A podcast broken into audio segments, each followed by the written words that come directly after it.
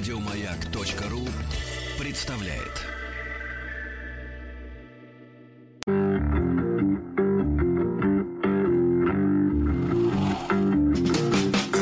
Сергей Стилавин и его друзья.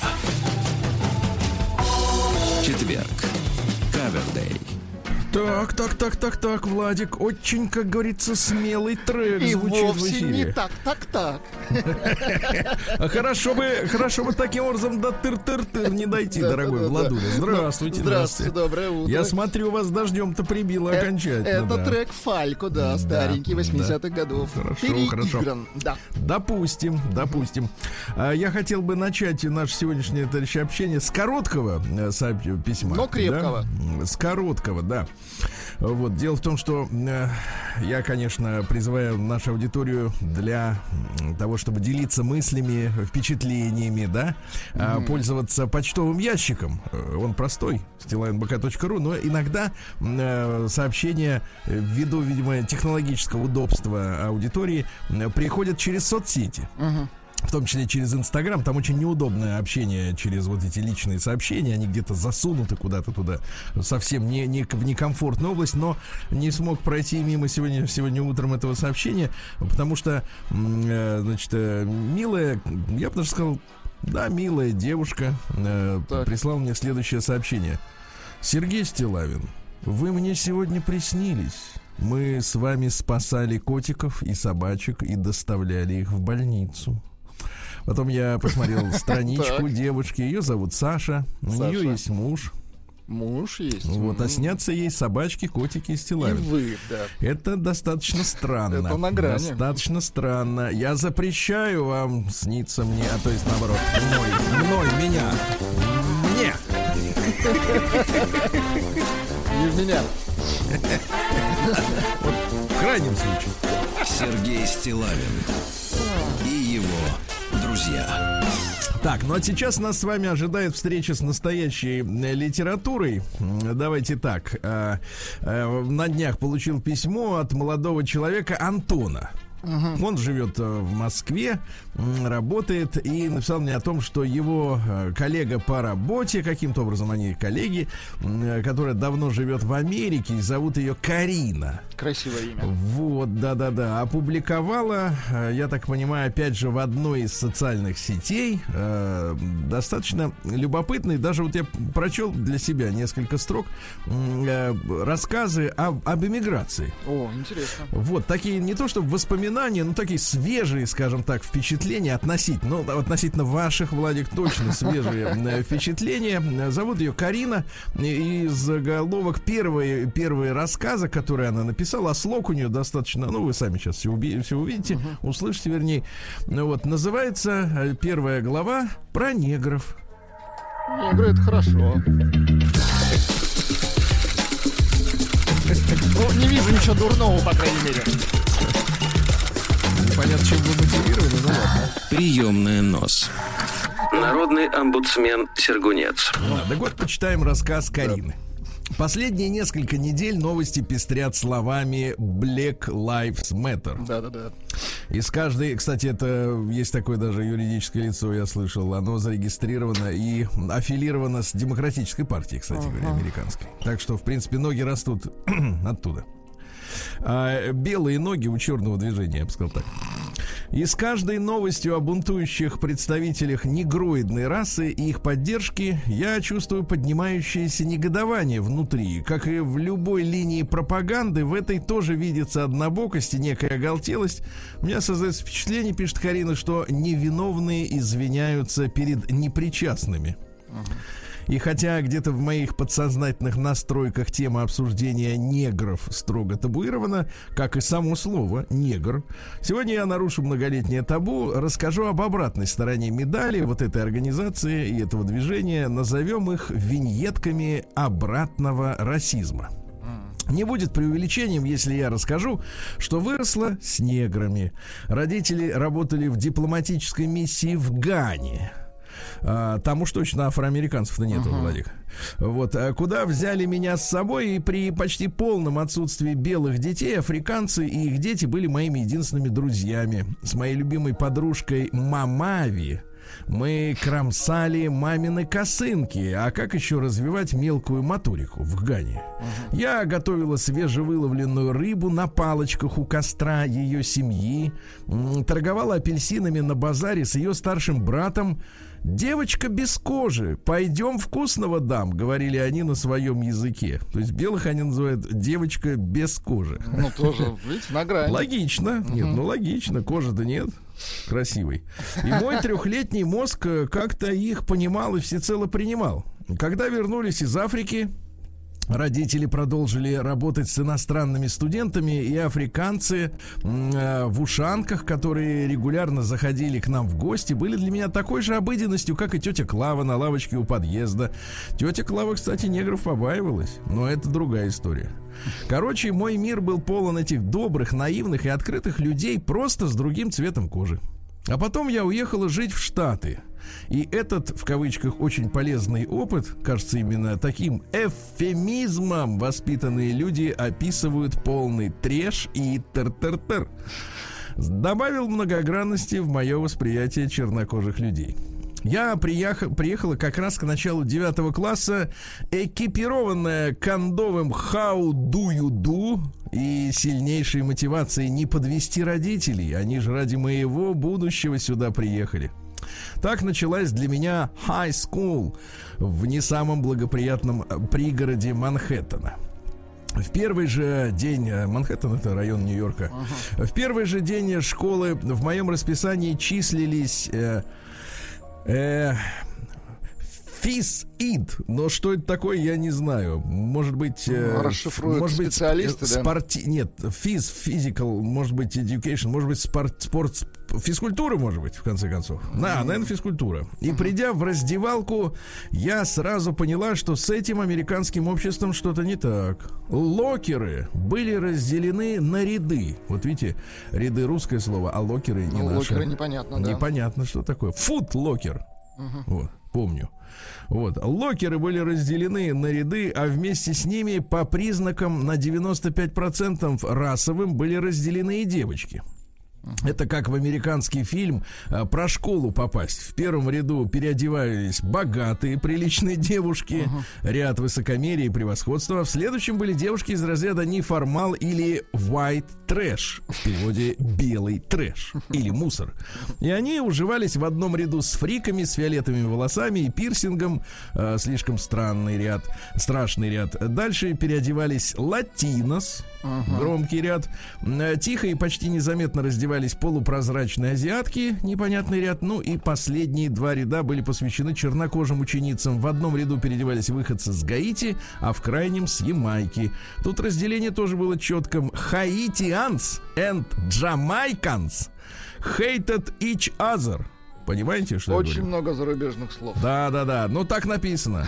Короче, друг друга не понимали, недолюбливали. Но что позже неоднократно подтверждали поножовщины, происходившие между Black Brothers, черными братьями. В общем, та раздевалка была как иллюстрация из учебника про страти... стратификацию и сегрегацию общества. Сколько новых слов. Угадайте, какой из рядов этого национального и расового разнообразия выбрала свеженькая русская? Конечно, я отправилась напрямик к гаитянкам. Ну а почему не white trash? Минуточку. Конечно, я отправился на, напрямик к гаитянкам. Их более темный оттенок кожи был мне привычней. Я зашла к ним как к самым родным из представленных. И в их ряду сразу же воцарилось молчание. Они с недоумением наблюдали за чудом в перьях, что так смешно зашло в их ряд.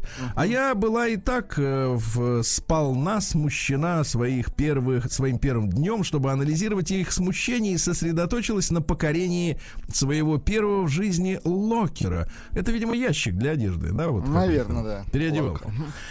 Три вправо, восемь влево, шесть вправо. Кодовый замок не поддавался моему советскому воображению. Я довольно долго мучилась с этим замком, пока ко мне не подошла огромная негритянка со словами «Let me help you». Слово help я знала и с радостью заулыбалась ей, и вдруг услышала, как ее подружка окликнула ее. Йо! Why are you helping her? She's vanilla. Ванилла. Перевожу. О, зачем ты помогаешь ей? Она же ванила. Ну, то есть все, что снежок, ванила, это, видимо, ну, видимо, не знаю, почему ванила, в общем, в принципе, это достаточно вкусно. Она им не сестра. Ну, короче говоря, она да, белая. Да. На что сердобольная девушка успокаивающим голосом ответила. О, релакс. She is not white. She is Russian. Перевожу. Расслабься, она не белая, она русская. Четче обозначить мою позицию в местном четко стратифицированном обществе было бы сложно. Я была однозначно в более плачевном положении, чем негры с Гаити. Ну а дальше началась мясорубка, свойственная любой иммиграции. Э, и в ее жерло пошли все мои верования, убеждения, традиции, привычки. Восприятие чернокожих друзей попало туда же. Так, буквально в первый же месяц меня отлучили из школы за две, на две недели за то, что я назвала негра обезьяной. А, толка, толком э, никто не разбирался, почему я так сказала, и поэтому подробности о том, как он измывался надо мной перед всем классом в течение 20 минут, видя, что ответить я не могу, и язвя, что я из России, что я КГБшница, что я тыр-тыр-тыр с белыми медведями, что Ельцин пьяный идиот, э, и что, наверное, Слушай, ну я... после такого точно обезьяна. Да, и что, наверное, я ем картошку с капустой. Все это это осталось за кадром. Зато от моего емкого And you look like a monkey. Ты выглядишь как обезьяна. Класс разом задохнулся, так вот. Типа ничего себе. Да, и меня вывели к директору. Там мне долго объясняли, что так говорить нельзя, потому что в Америке было рабство, и что теперь белые по групп виноват перед черными, что сравнивать с обезьянами никогда, никогда никого нельзя. Не моги. Дали строгую инструкцию. Негр это плохо. Афроамериканец хорошо. Отправили домой.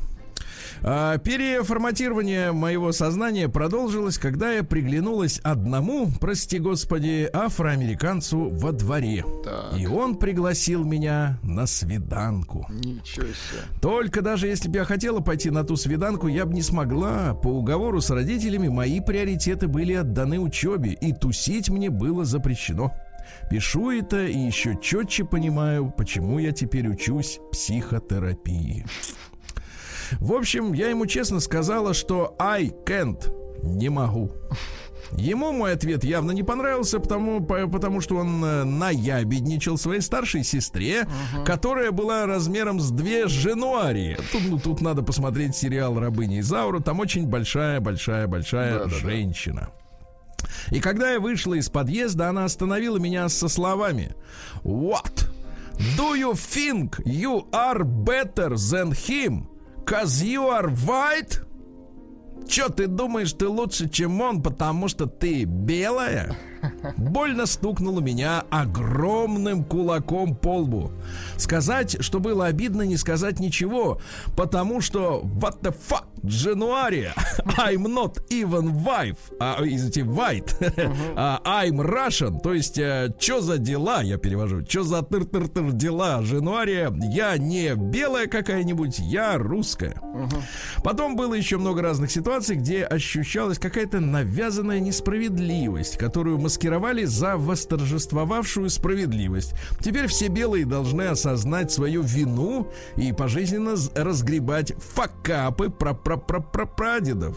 А только я отказываюсь от этой ложной вины. Да, рабство было, было угнетение, но все прошло. Уже есть аффирматив экшен. Это что такое, Владик? Аффирматив. Не знаю.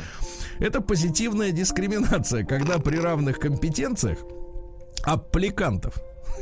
Сколько слов-то поганых, а, а? Не поганых, не наших мерзких слов, да. На работу обязаны взять черного, а не белого. Mm. Это называется аффирматив экшен. Mm-hmm. А, уже из стандартизированных тестов убрали reading comprehension.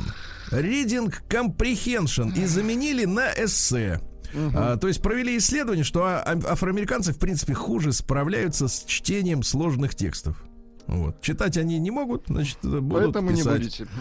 Уже состоялся черный президент, уже можно строить новую жизнь, основанную на любви, но нет. Вместо этого они строят жизнь, основанную на обидах и мести. Многие люмпинизированные черные продолжают жить в гетто, откуда не выходят по большей, по большей части из-за своей лени и из-за того, что тратят львиную долю своей энергии на лелеяние обид.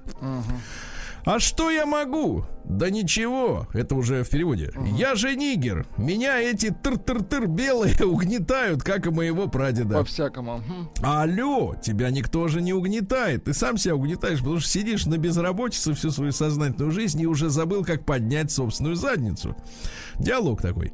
Я видела других черных ребят, которые своим трудом и железобетонной мотивацией выбраться из гетто выбирались оттуда, поступали в хорошие университеты, находили интересную работу. Они оставляли свои обиды в прошлом и, наконец, начинали жить.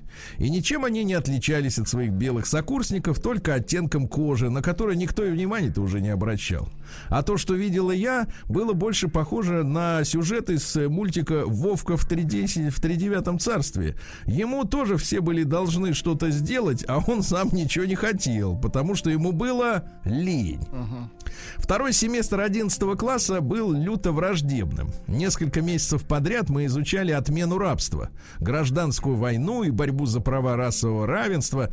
Тогда черные девушки разом возовнили себя Розами Паркс. Помните, это был такой скандал, Да, когда да, она да, от- ос- отказалась в автобусе уступать место белому. Ну, белое место белому и сидела на нем. Потому что в Америке были места для белых и для черных. То есть э, лютая такая история. А парни стали вещать, как Мартин Лютер Кинг. I have a dream. У меня есть мечта. Орали они в коридорах, а потом шли и резали друг друга лезвиями. Потому что один был с Гаити, а другой с Ямайки. А всем бы- белым было тупо стыдно за то, что они белые. Ну или, может, мне просто со школой так повезло.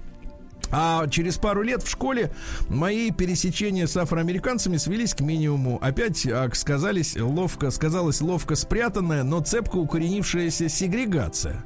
А В Штатах нет условного класса как коллектива. Нет 9 А или 9 Б. Взамен каждый предмет делится на уровни. Тут математика А- AP, это называется Advanced Placement, где уже зарабатываешь очки за колледж. Вот, а тут математика для мафематикали челленджет. Ну, короче говоря, разный уровень. разный э, уровень, да, преподавания, да, да, да. В итоге в наших AP-классах не было ни одного афроамериканца. Ну, те, которые хотели Ну, не дотянулись до уровня. Они учили таблицу Менделеева в форме рэпа и улыбались параболам на уровнях ниже.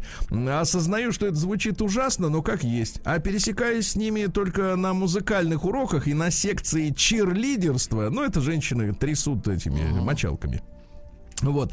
Я часто восторгалась их талантами. Был парень, который сам научился играть на фортепиано и импровизировал, как Стиви Вандер. Ничего Или когда девчонки черные начинали притоптывать и прихлопывать, затягивая тягучий госпел, прям мурашки похожи. Ну, это церковное пение, да?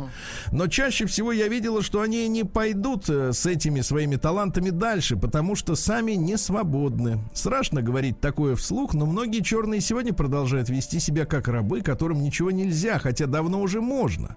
Спустя несколько лет, когда я уже училась в университете, случилась последняя моя негритянская ситуация. Я работала в книжном магазине, на столе информации, и однажды под конец рабочего дня ко мне обратилась девушка чернокожая. Ей нужно было узнать автора, а, значит, э, над пропастью воржи, видимо, скорее всего, переводится.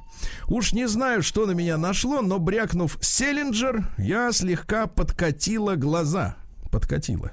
Через полчаса я уже сидела у директора магазина и получала выговор, потому что в жалобе было написано She rolled her eyes at me because I'm black. А теперь внимание, я, она подкатила на меня глаза, потому что я черная. Господи, какая шизофрения. А что такое, а что такое подкатить глаза? Ну, наверное, скорее закатила глаза. Ну, типа, господи. не За, закатила глаза, ну типа, какая ты тупая. Вот Да, ну, вот. типа, да, да, типа, да, да, типа таких вещей не знаешь, ну да. Ага. А так типа, что, что она да. из-за того, что черная так закатила глаза. Да. Э, Систа, нет, это уже по-русски написано.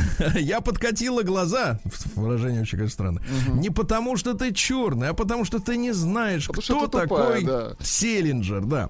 Ну вот э, на этом я, наверное, прерву наш рассказ, вернее, рассказ Карины, Да, да, нашей в прошлом соотечественницы, ну а судя по э, языку, все-таки и нынешней, несмотря на обилие этих иностранных Новых и слов, да. научных э, терминов, все равно человек достаточно любопытно пишет по-русски, правда? Да, не сумели вытравить из нее русский язык. Вот берите пример с девочки, товарищи. День дяди Бастилии пустую прошел. 80 лет со дня рождения. Ух ты, а ей уж 80. Разный, каждый Ну что же, Владуля, за время новостей пришло еще одно сообщение, на этот раз с Сахалины от Оксаны. Доброе утро, уважаемый, любимый. Сергей, вы мне тоже снились два раза. Два раза, так хорошо. Ну, это Кто победа, больше? кстати, да. это Пока Это победа. по- уверенная, уверенная победа. Значит, сегодня какие праздники у нас, товарищи? 16 июля. Э, День вкусной еды. Понимаете? Хорошо. Вкусная Да, еда, давайте- это не так часто и происходит. Вот, конечно, обычная еда это просто, Просто еда. еда, да. Да, Полезная. значит, еще. день рисования на асфальте, но сегодня у нас с этим проблемы, он мокр. Бессмысленно, да. День свежего шпината, вот. э, Всемирный день змеи. Вот день личного повара. Личный повар, это хорошо. Да, да, да. А сегодня что же у нас? э, э, Сегодня э, праздник в Перу. Называется он Дева Кармен де Чинча. Это, кар, это праздник метисов. Вот. А Танцуют танцы под названием Негритос и Пальитос. Насколько законно эти названия? Там, в Перу, да. А, День духовной любви в Грузии. Гергетоба называется, да. День дыни на Украине. Поздравляю. Вот видите, как замечательно, что там растут А они. как по-украински дыня, кстати? Заставляю. Садыня. Это почему Ц? Что вы все вставляете? Это Я Ц. пытаюсь проклятое. переводить с- как с Да. листа. Ну и сегодня, да, русский народный праздник. Стажары также называется Мокий да Демид. А, Вот, говорили, что день несчастливый, ничего нового начинать не надо. Э, Да, пришел Мокий да Демид, дело в поле стоит. Э, Вот, также э, на Моке было принято собирать мак. Поэтому этот день называли маковым днем, да. Обращали внимание на насекомых. Если комары и мошки велись кругами, это предвещало хорошую погоду. Но что-то не... Разный, каждый день. Ну что же, э, с этого дня берет э, с тысяча, э, с, э, значит, по нашему календарю с 622 года э, летоисчисление по исламскому календарю. Да, произошло переселение пророка Мухаммеда и первых мусульман из Мекки в Медину. Вот, понимаете, да? А в 1054 году сегодня неудачи завершились в Константинополе переговоры между Римом и, соответственно, Константинополем, да, о сферах влияния в Южной Италии. И посланник Папы Римского э, кардинал Гумберт, э, ну, другой Гумберт, тот, э, положил на алтарь собора Святой Софии, вот которую сейчас, так сказать, в Да-да-да. центре, так сказать, вот этой всей дискуссии, да, это даже уже не Из дискуссия. музея, да. Да, папскую, папскую буллу с анафемой. То есть она у него была заготовлена. Ты представляешь, как козырь. То Знал, есть чем ехал, закончится, да. ехал гад уже с проклятием в адрес константинопольского патриарха Керулария. Вот. А тот на словах его проклял и всех членов в отдельности. Ну и вот сегодня произошло разделение на католическую и на Ну, православную. понятно. Но Разругались. заметьте еще раз, еще раз Они уже были заметьте. готовы к этому. Да, у того уже была бумага. Отвратительно. Отвратительно, да. А в 1432 году в Англии в этот день запрещены поцелуи, потому что эпидемия чумы. Логично, да. Понимали люди, откуда оно все это дело. А, в 1486 Андреа дель Сарто де Франческо Даньола и так далее тому подобное. Это итальянский живописец, ну не такой, э, значит, э, э, прозвище у него было Дель Сарто. А В переводе это портной. А, Потому что папаша у него был портным, а это, значит, вот стал художником. да, вот, э, ну и что, и говорят, э, б- помогал талантливый. творить, А, помогал, помогал, творить, э, таким как Леонардо, Микеланджело, Ничего себе понимаете? помогал. Рафаэлю помогал, а сам Круто. остался в тени, вот так и помог, да. А в 1723-м английский художник Жошуа Рейнольдс родился. Есть, оказывается, английская живопись, но она не слишком, э, так сказать, раскручена. Э, Тем не менее, основатель вот этой английской живописи, глубина тона, сочность письма. Ну, знаете, когда вот в Инстаграме подкручиваешь, э, так сказать, насыщенность Ну, чтоб цвета. поярче, чтоб было, Да, да. Поярче, по- поярче, чтобы всем было видно. Вот здесь, сюда смотри. да. Вот. А астроном итальянский, про него тоже мы обязательно упомянем. В 1746 году родился Джузеппе Пьяцци. А, Он открыл первую малую планету под названием Церера. Вообще, это первый открытый астероид. Так. Да. Предложил, предложил он вначале название этой малой, так называемой планете Церера Фердинанда. Фердинанда. А, В честь э, римской богини земледелия и короля Сицилии одновременно Фердинанда. Вот, но название было неприемлемо для других стран, потому что они Ну, Потому не что на, признавали. укра- на украинском ЦРР, ну не всем же понятно. Не, не, опять вы все завелись-то, да? А, да, ну и, соответственно, осталось просто ЦРР, да. Красиво. А сегодня, друзья мои, в 1811 году шлюп под названием Диана, ну, то есть небольшое судно, которое совершало кругосветное плавание под командованием Василия Головнина, а, подошла это, подошло это судно к длинной косе, которая составляла восточную сторону гавани острова Кунашир. И стала на якорь, да. И на долю, кстати, этой экспедиции, которая началась в 1807 ты представь себе, 4 года уже как плавают. А, вот, уже выпало столько приключений, что командир вместе с экипажем мог бы попасть и в число г- героев Жюля Верна. Вот. А, вот. Ну а целью экспедиции было изучение как раз дальневосточных наших окраин, поэтому корабль оказался у Курил. И, кстати, э, всеми названиями островов мы обязаны именно Головнину, э, вот, который не давал им имен, имен царственных особ, как это иногда было принято, да, а сохранял присвоенные местными обитателями. Вот, понимаете. Ну и на Дальнем Востоке Диана оказалась заложником бандитских действий э, моряков Юноны и Авось, Да вы что? да, да, да, э, которые романтизированы Да, вот да, этими, да. так сказать, э, театралами, да. Но они композиторами. совершили налет, налет и обстреляли японские берега в отместку за отказ сотрудничать с русско-американской компанией Рязанова. того Ничего самого. себе. А эти такие стояли на рейде, смотрят, ух ты, наши бьют японцев, да. Вот такая вот история. И Интересно. самое ужасное, что власти острова неожиданно арестовали капитана и его спутников, э, ну, то есть вот этих, которые были не при делах. И сказали, это вы, на- это да. вы в нас стреляли. В общем, попали под раздачу из-за вот этих вот э, Юнона и Авось. Юнона и Авось, да. А в 1844 в этот день вдова Александра Сергеевича Наталья Пушкина вторично вышла замуж, товарищи, за генерала Ланского. Как дело-то было? Зимой того года, ну то есть за полгода, э, познакомилась она с Петром Петровичем. Вот так вот, да, другом Ну и ее- закрутилась. да, другом ее брата. Знаешь, вот это самое. В Тиндеры не лезла. Вот, э, да. Весной этого года она собиралась на морские купания в Ревель. Ну, Неплохо. это Таллин. Таллин по-нашему, да. Э, То есть, э, по-нашему Ревель, а по-ихнему Таллин. Для поправки здоровья детишек. Однако поездка была отложена, так как Наталья Николаевна подвернула ножку. Вот, да, которую очень ценил Александр Сергеевич. А в мае Ланской сделал... А вот если бы не подвернула, может, они как-то и не встретились. Может, да. поприличнее все бы закончилось. Вот, ну да. и пушкинисты э, дают вторую версию, значит, вот Ну-ка. э, знакомства. Говорят, что есть намеки в мемуарах, товарищи. Ну-ка. Вот, вот, вот. И всякие там монографии, да. Вот, что Николай Первый якобы устраивал своим любимым женщинам брак с обеспеченными и покладистыми мужьями. Ах, вот оно что.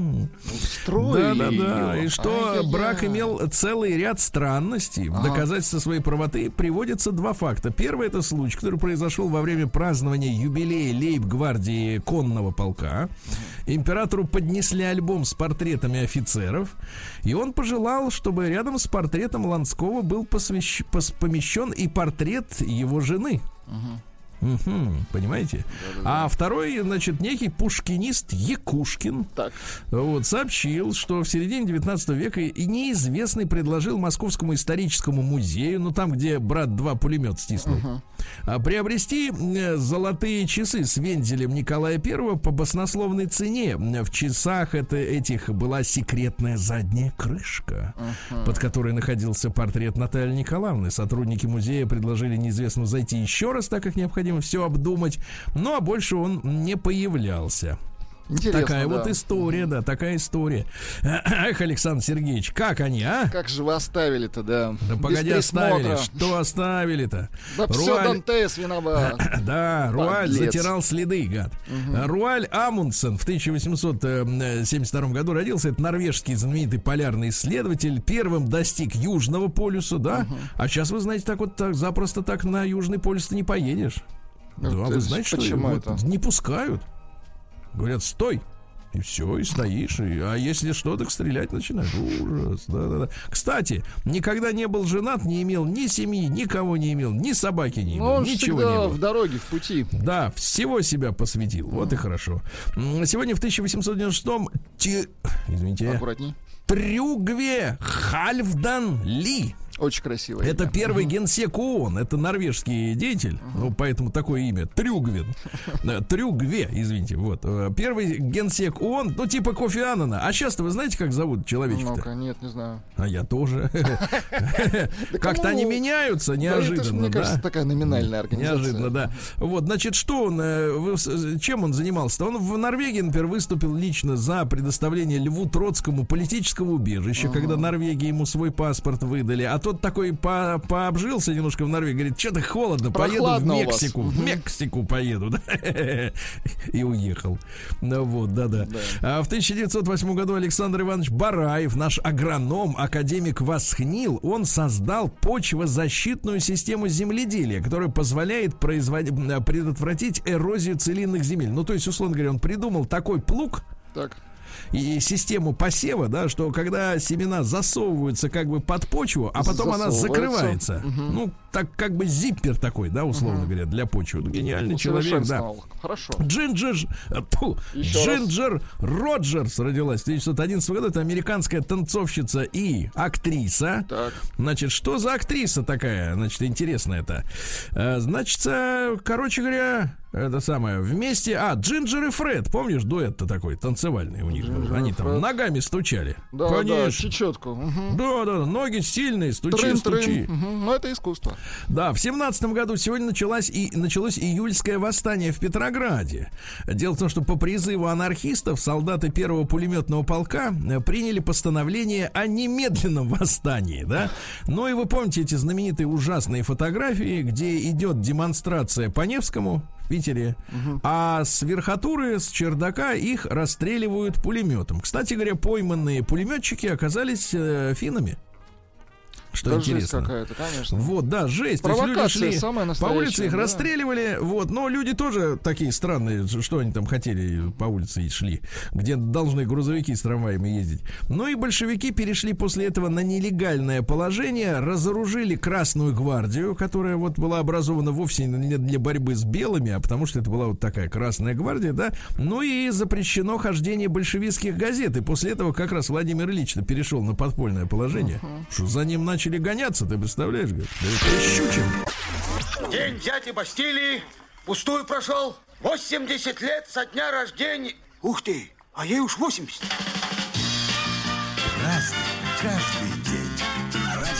Так, товарищи, ну и вниманию модников, Владик, а вы же у Так. нас модник, да? В 21 году родился один из французских кутюрье, Ги Ля Рош. Ги. Пишется Ей, но читается Ги. Так что тут это, да-да-да. Серьезно, да, так пишется. Ну что, французский язык странный очень. Значит, он начинал свою карьеру с шляпником. Вот, да-да. Ну вот, потом приехал в Нью-Йорк э, в 55 году изучать методы производства готовой одежды. Ну наконец, в 61-м открыл бутик, где продавалась э, вот его собственная линия. Ну, все помнят э, такие духи, ну, как все. Э, Прабабушки наши помнят. Фиджи. Фиджи. Драккар Нуар. О, Вы боже, помните? да, да, да. Это я в каком-то Драккар. фильме слышал Ну и, это наконец, э, д- супер культовые духи 77 года ЖОЗ. Слушайте, я помню у бабули эту штуку. Там, короче, тема такая. Это, э, представьте себе, такой пластиковый, эм, как сказать, пластиковая такая круглая, условно говоря, представьте себе фляжка. Круглая, да, вот такая. А духи были налиты в маленький такой треугольничек, который в самом верху был э, прозрачным, а все остальное был такой просто пластик, э, так сказать, э, коричневый и, и оранжевый, по-моему, так вот, три- ну, та- такая вот, что, как шеврон, знаешь, так треугольником сверху. Э, называлась э, ЖОЗ, да. Ну, пахло, конечно, ужасно. Э, Да, тогда вообще все духи были ужасные. да. Ужасные, да. Сейчас Гиля Рош принадлежит, э, значит, э, соответственно, концерну Лореаль. Что-то не слышно про особо какие-то модные запахи, но вот принадлежат, да. Э, цитата. «Элегантность – это умение одеваться в соответствии со своей индивидуальностью, использовать свои достоинства, а иногда даже и недостатки». Элегантно, да. а, ну что ж, сегодня Бенито Муссолини в 23 году запретил азартные игры э, в Италии. Помним Андрея Дмитриевича Дементьева, поэта, да? Да, вот помним. смотрите, стихи хочу прочесть. Давайте. Да, да, да. Прости, что жизнь... э, да, не то. Э, э. Спасибо за то, что ты есть, за то, что твой голос весенний приходит как добрая весть в минуты обид и сомнений.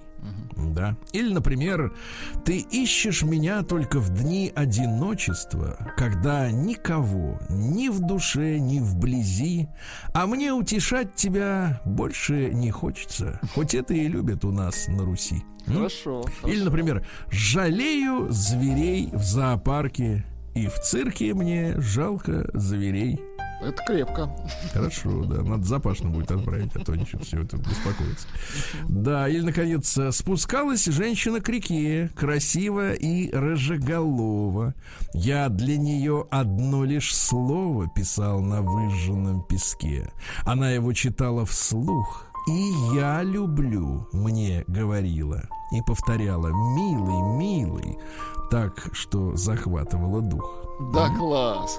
А дальше мы с ней сидели на песке, и солнце грело наши спины, шумели сосны исполины, грачи кричали вдалеке.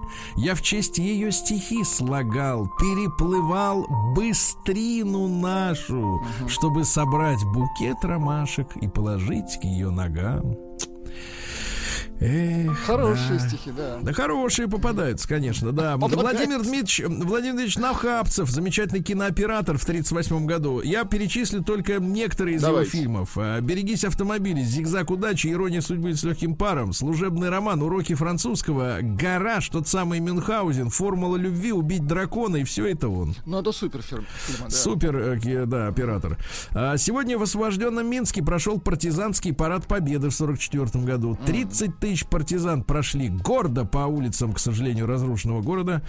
Сегодня Вал, Валамагорда, это в Нью-Мексико, в 5.30 утра э, в 45 году американцы провели испытание первой атомной бомбы. Прямо вот взорвали в штате и все. Подлецы. Да, да, да. А Стюарт Копленд, американский рок-ударник, сын агента ЦРУ. Да, это Ничего серьезно. Есть у нас Копленд? У нас есть Крим, может, он там играл? Да, нет, не Крим, да. Э, Ну ладно, что делать. Э, С Питером Гэбриэл работал, в общем, где Cinema только Logic, может, он работал. группа Curved Air, ну, в общем, вот, да, Полис и так далее. ну, полис, да. Микки Рурк сегодня родился, товарищи. Я скажу так, теперь его не узнать.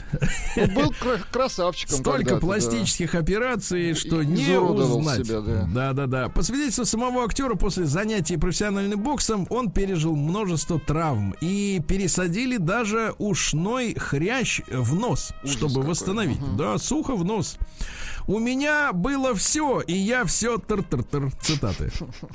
Люди очень боятся тишины. Да тыр-тыр-тыр боятся, потому что не знают, что она означает. А я люблю тишину. Она идет людям на пользу. Но это на тему э, любителей ухи заткнуть э, наушниками, да.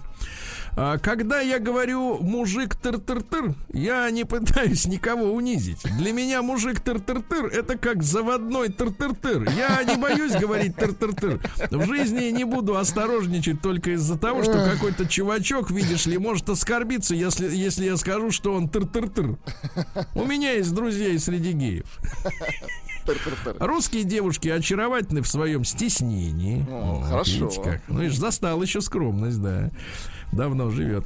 Ну и, наконец, мои критерии женской красоты просты. Это как при покупке лошади. Мне не нравятся тонкие шеи и короткие ноги.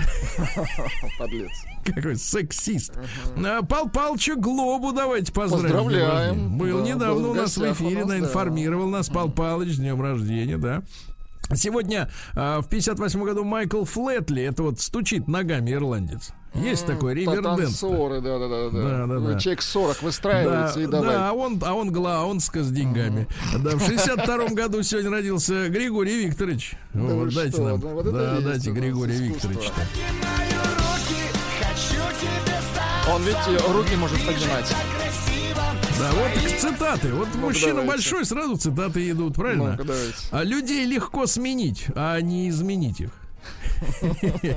Да, хорошо, хорошо. Да. Сегодня мы запустили в 65-м году ракету-носитель Протон, мощную. Но в 66-м году действительно Крим собрались. Эрик Клэптон, Джек Брюс. Джинджер Бейкер.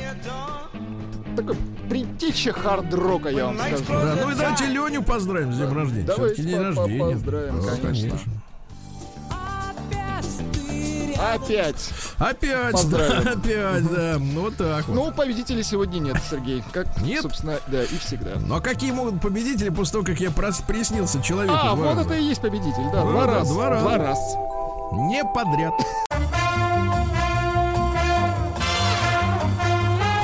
Сергей Стилавин и его друзья. Четверг. Кавердей. Так, товарищи, что же могу сказать вам? В Омске 11 часов 10 минут утра. Вот. Поздравляем, Омск. Да, он ушел вперед, в отрыв ушел.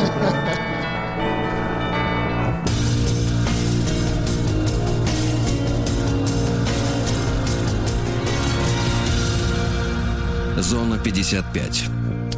Омского пенсионера обвиняют в подготовке захвата власти в стране.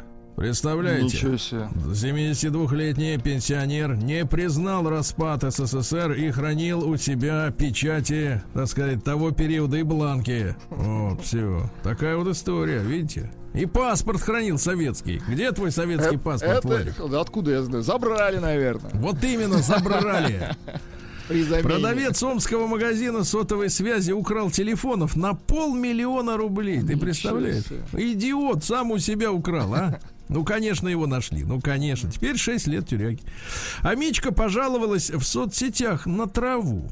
Как на, на качество Говорит, травы, говорит- Сергей? Говорит, из-за травы елочек не видно ей. Вот. А вы встаньте. Может, меньше Да, надо да. уменьшить дозу? За год, да, за год в Омской области окрошка подорожала на 27%. Можете себе представить? На 27%. Печально, окрошка. Ну вот. А Мечка испугалась, что мать ее подруги попала в аварию. Ну, мошенники телефонные позвонили. А перевела им десятку, чтобы она, типа, была спасена. Ну, спасла кого-то, не знаю, от засухи, наверное. В Омской области устроили погоню за пьяным водителем э, на скутере. Без прав. Вот. Омские дорожники поливают цветочки, спасая их от гибели. И асфальт поливают, потому что плавится все. Молодцы, жарища. Да, да, да. А мечи сообщили о странном поведении водителя маршрутки номер 500. Э, Так. Писали, что он пьяный. А тот ответил, да я просто матом крикнул, чтобы дорогу освободили. Он ответил, я сухой, это вчерашний. Я стухой тыр-тыр-тыр. Да, значит, дай дорогу тыр-тыр. А Пьяный парень на Ниве ночью врезался в магазин. Машин и испугал продавцов. Еще бы они к этому не, не привыкли. Рухнули надежды омской матери Гуанака Маруси на то, что на то, что ее муж Мишель остепенится после рождения, значит, ребенка. Дело в том, что супруг э, удивляет своим незрелым, несносным, инфантильным поведением. Когда она во второй раз забеременела, он стал зажимать ее в углу. Представляете? Ну что это такое? В Омске продается школа блогеров за 250 тысяч рублей. Как это школа и продается? Блогеров. Да-да-да. Вот. Ну и давайте что, чем... А вот этим и закончим. Продается. Все, давай, долетай. Хорошая новость. Блогеров продают. продают. Сергей Стилавин и его друзья.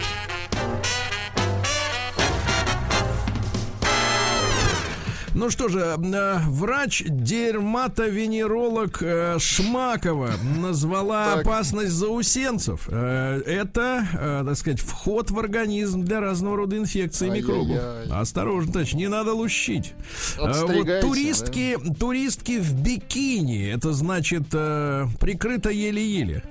Ну, слегка вот, прикрыто, готовы к загару, да? Да, вызвали негодование у жителей российских курортов, на Кубани в частности. Значит, э, даже устроили что-то наподобие демонстрации. Пишут, мы вам не Майами, тошнит от вас. Род-? Родственники из Сочи говорят, Мы- что в Сочи аншлаг.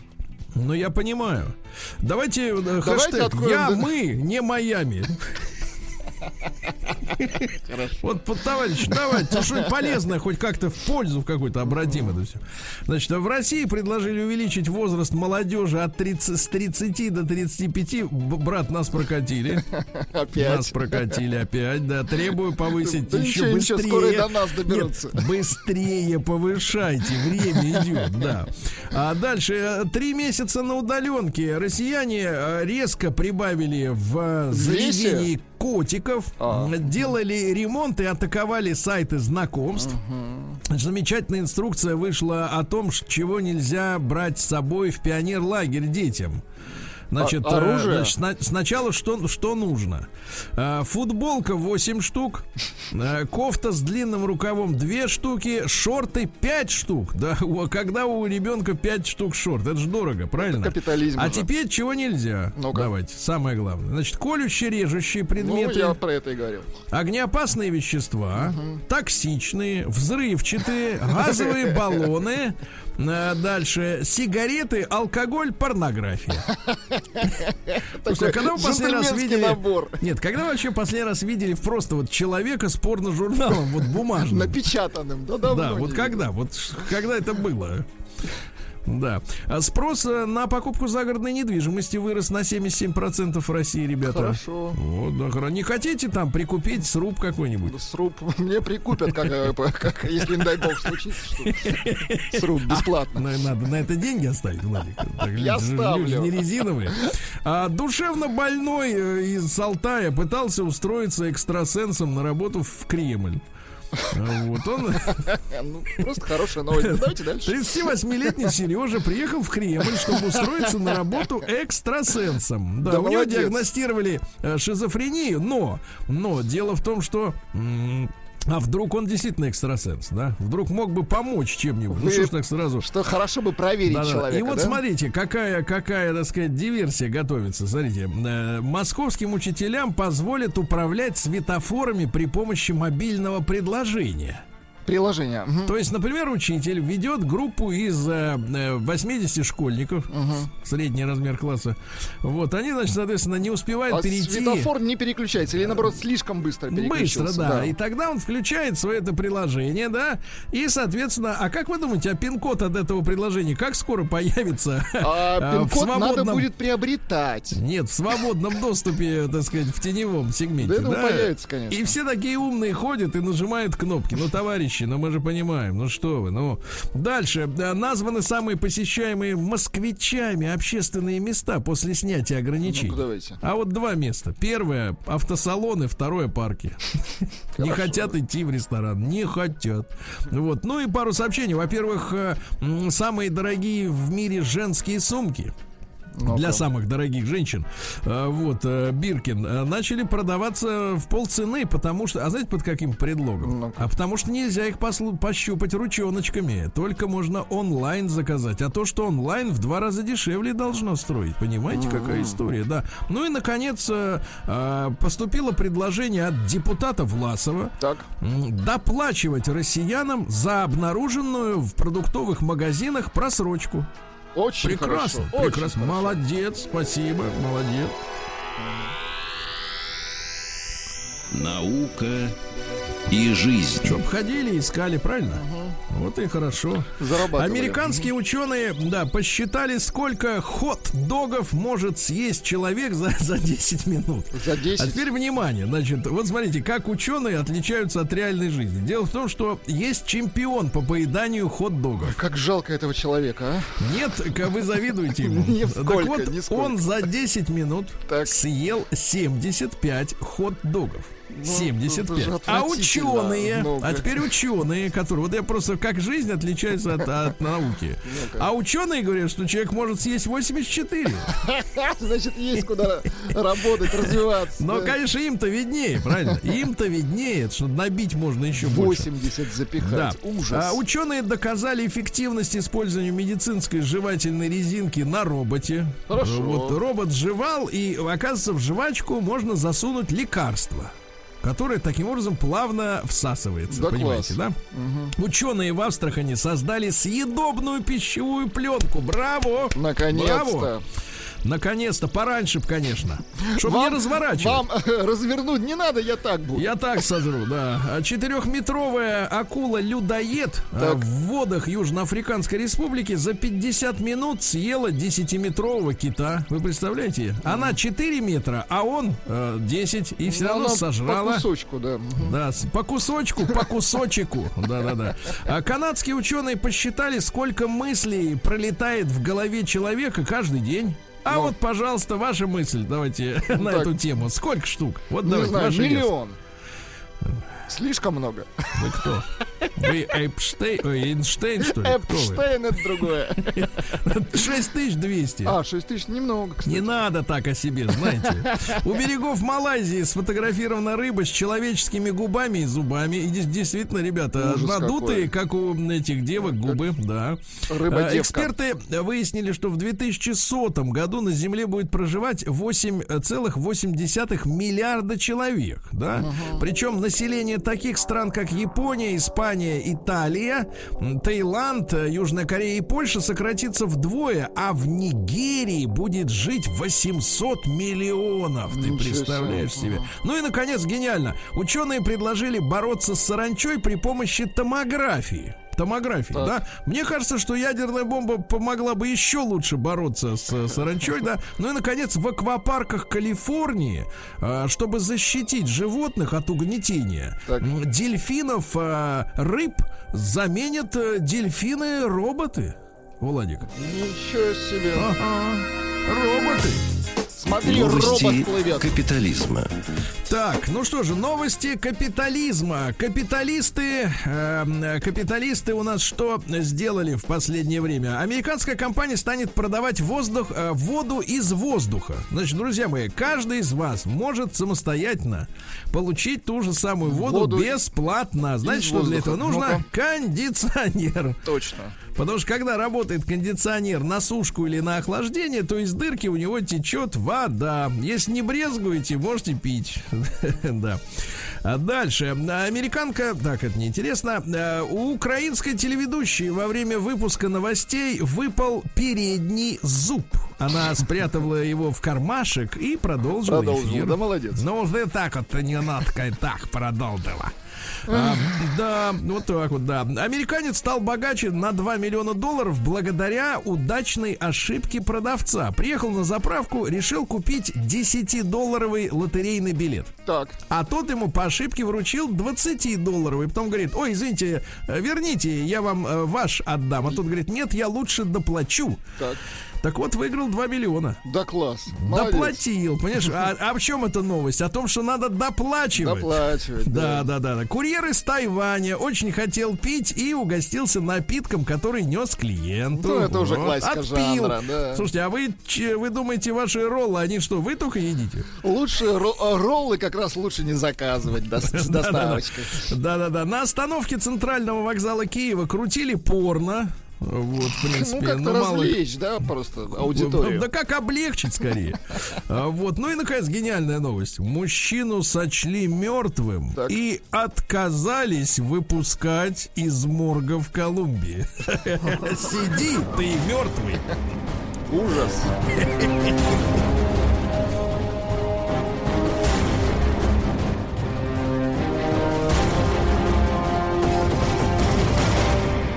Россия Ну, криминальная. да, слава богу, у нас в России не происходят такие вещи, как вот в бывшей семье Джонни Деппа и Эмбер Хёрд. Помните, да, такая, э, так сказать, э, такая бисексуальная парочка вышла. Помните? Такая Да-да-да. вот? Да, она, он теперь обвинила Деппа в том, что он э, мочевиной писал ее имя на постели. Да, ну ладно, это у них продолжается. Значит, у нас все нормально. Москвича, который занимался незаконной перепланировкой квартиры, обязали восстановить мусоропровод времен Никиты Сергеевича Хрущева. Правильно. Парочка занялась сексом на пляже в Сочи и попалась полиции. Ай-яй-яй. Прокуратура Крыма заинтересовалась э, залитыми нечистотами пляжами курорта. Хорошо. Актер МХАТ Александр Титаренко засудил московский театр МХАТ за то, что снизили зарплату и высудил 160 тысяч. Молодец. Молодец. А в Ставропольском крае пенсионерка избила доской, занимавшуюся сексом в кустах парочку. Хорошо.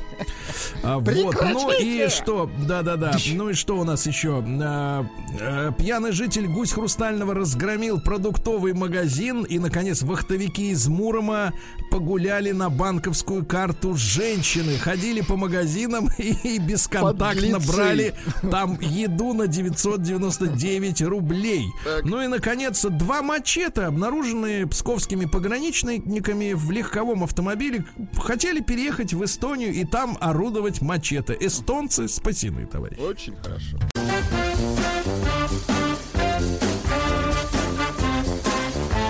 Сергей Стилавин и его друзья. Четверг. Кавердей. Так, товарищи, ну, ну что же, время суровое, непростое, правильно? Расслабляться, время. расслабляться рано. Э, ну вот завершилось, завершилось следствие, я так понимаю, э, в Нижнем Новгороде. Вернее, нет, да, следствие завершилось, идет под суд человек. Давайте проводим его. Значит, смотрите. Какой а? Демон. Да-да-да, идет под суд в Нижнем Новгороде. Э, Поступило в производство уголовное дело в отношении россиянина, который два года истязал. Даже ему приписывается статья 117 УК РФ. Ну, до краха Советского Союза это была статья изнасилования, а теперь оно называется истязание. Так вот, истязал в течение двух лет соседей громкой записью конского ржания и топота. Это отвратительно. Он купил мощные колонки, усилители и включал звукозапись конского ржания и топота. Таким образом, он мстил своим соседям сверху, которые по утрам шумно топали каблуками. Ну вот женщины, зачем-то им нужно, значит, поскольку, может, квартира съемная, что ли, не знаю, но в любом случае свой паркет э, портить этими набойками не будешь, да. Ну вот они же ходили, а он им начал, значит, э, значит включать. Ему п- п- приписывается, значит, сначала административный штраф 5000 рублей, э, который он не стал оплачивать. В результате, э, так сказать, переквалифицировано из административного уже в уголовное дело по статье истязание. Кстати, на время следствия его без аппаратуры поместили под стражу. На минуточку, ребята. Значит, давайте короткий опрос. А, Единичку отправьте, пожалуйста, на номер плюс 7967 103 5533. Просто цифра один. Сообщение больше ничего не надо. У вас есть проблемы с соседями? Ну вот или люди плохие, или, или, или гадят, или еще что-то. Двойка нет. э, в- в- по периметру все тихо. По периметру лес. Хорошо, хорошо, да. Ну и давайте большой разговор. Какие подлецы живут, правильно, Так. вокруг? Ну, мы периодически эту тему И берем. чем и, и бесят, главное, да? и главное, э, как боретесь с ними и что помогает. Что помогает в борьбе, друзья мои? Ну, мы боремся за жизнь. Ну что, вендетта, давайте, да. товарищи.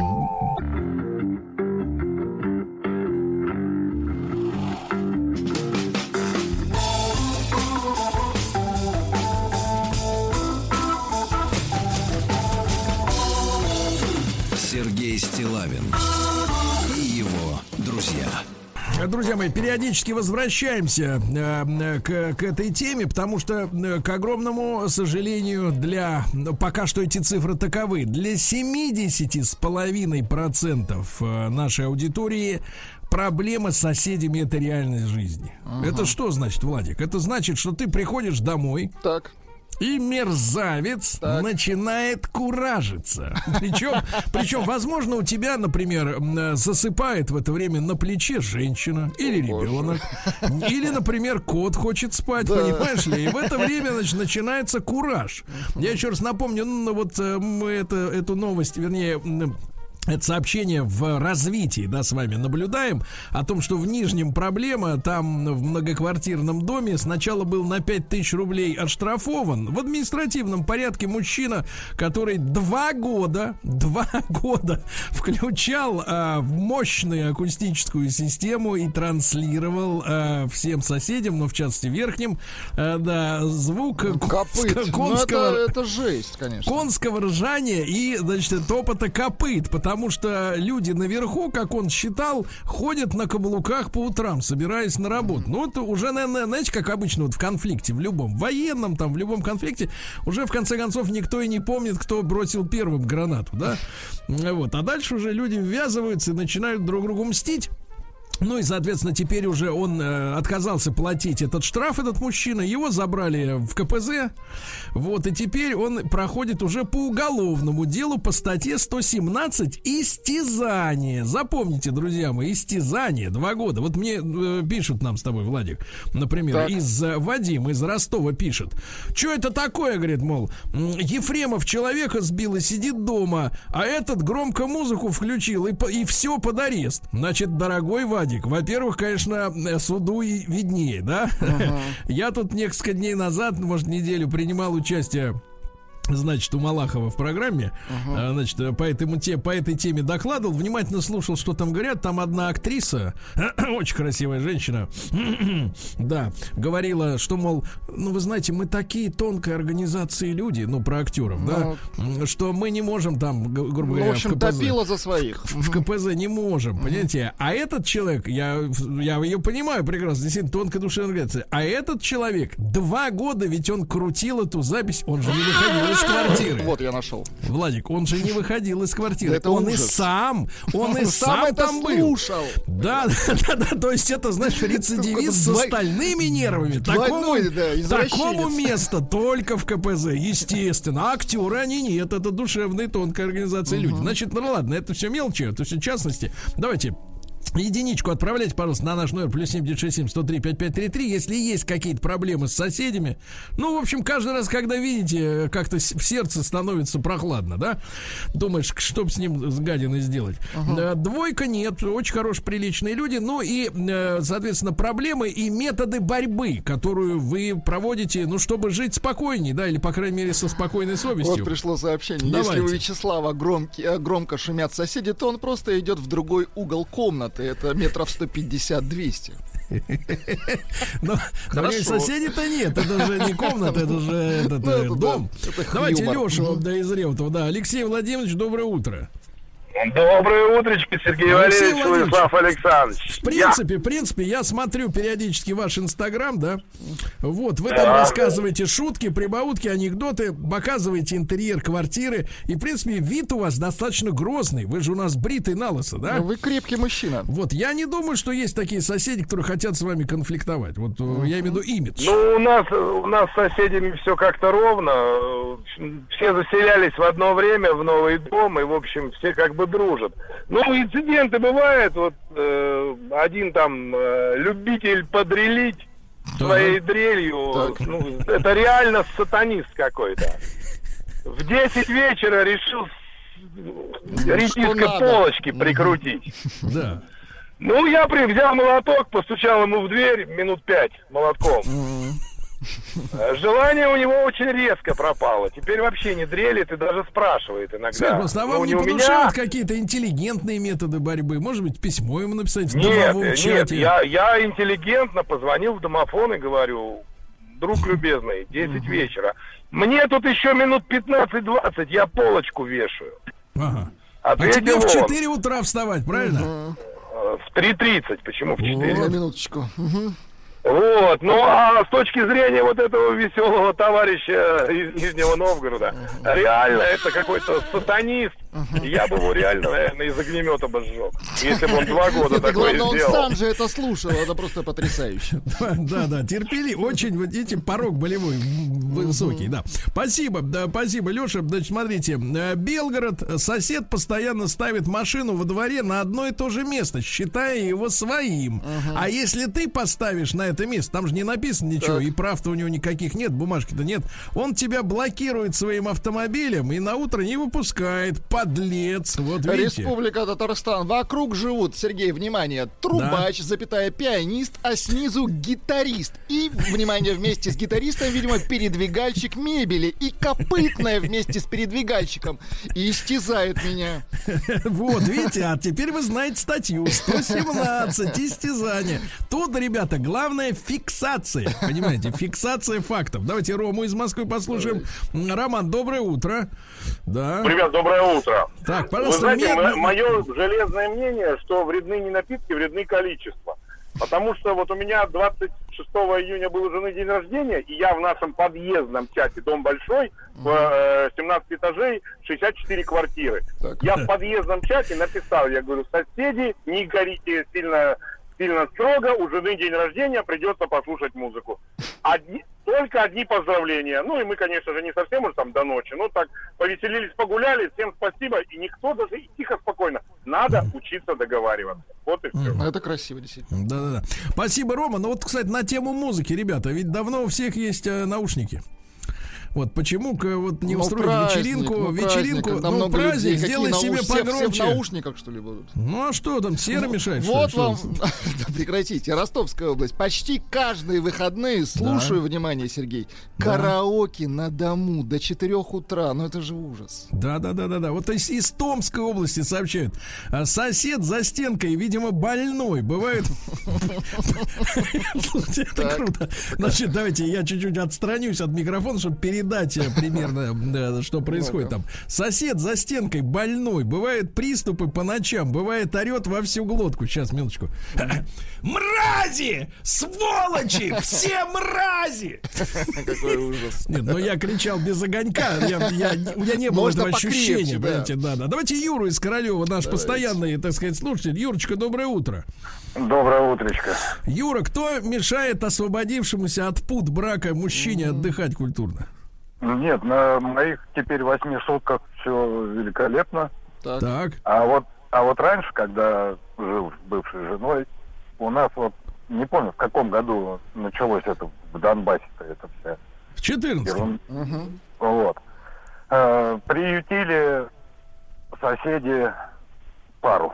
Так. И вот они, они прям вот, я не знаю, каким они образом ум- умудрялись. Они любили друг друга? Нет. Нет, это, нет. это хуже. Если так- бы. Что нет, нет, Так. это уже хуже, Они- да. Они бегали, ну, примерно с 6 утра, и вот это постоянно сокот копыт этот. Но я, я никак с этим не боролся, я как бы смирился, это нормально. Ну ты видел, А вот- как они выглядели-то, эти люди? Что там за... Да, конечно, даже познакомился, даже пароль от Wi-Fi дал. Так. А кто это были-то там? Э, ну, Ребят, молодая пара. Молодая пора. Просто Прям- лю- прям любили буквально, ходить. но- Мгм. Любили, да, вот, вот Просто с ходить. утра, наверное, часов с шести. И до сих пор вот дочь, дочка говорит, папа, по-моему, такое ощущение, что они не перестают этого делать никогда. Уже папа съехал, а те все ходят. Я Да, понял, да, Юра, да. Юра, спасибо. Это Юра, э, дочка, которой не хватило 10, понимаете? Да-да-да, десятки не хватило. Пашу давайте из Хельсинка послушаем. Вот человек, так сказать, уехал от соседей. Нет, уехал от соседей, а там новые подошли. Да. Паша, доброе утро. Да. Доброе утро. Ну что там в Финляндии-то? Да, в Финляндии тут с соседями более-менее нормально, потому что в своем доме живу, тут как бы тут соседи, они особо не заходят. Далеко. Про Россию расскажу, просто я приезжаю, да, далеко, приезжаю постоянно, ну, в Питер, вот, Так. и живу там в большом доме, там, около двух тысяч квартир, короче, дом, вот, и такой, ну, как бы подъезд, и там четыре квартиры, такой небольшой этот тамбур, женщина, соседка, под дверь постоянно выставляет мусор. Я уже, Под короче, что только не делать. С ней разговаривал, ей бесполезно. Она говорит, я только просто убираюсь тут ненадолго, короче. Оказывается, на полдня.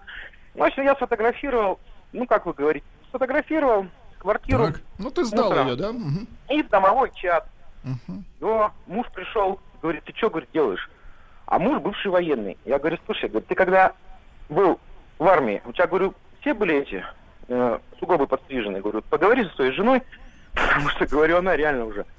Все, слышу на следующий, ну, там, через буквально там, на Ну, следующий через день. 10 минут он слышишь. Через 10 И- слышу там, да, такие толстые, толстые удары глухие. В общем, короче, поговорили.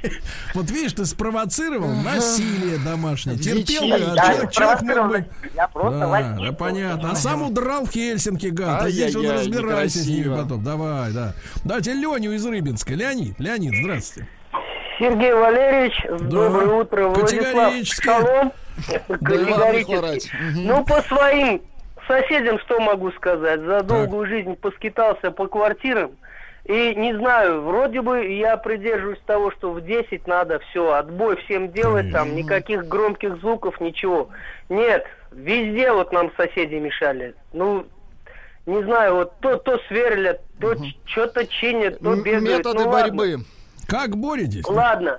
Я сейчас ищу от своих соседей. Вот Давайте. теперь мы купили квартиру, не и было. там маргиналы живут. В общем. За квартиру не платят.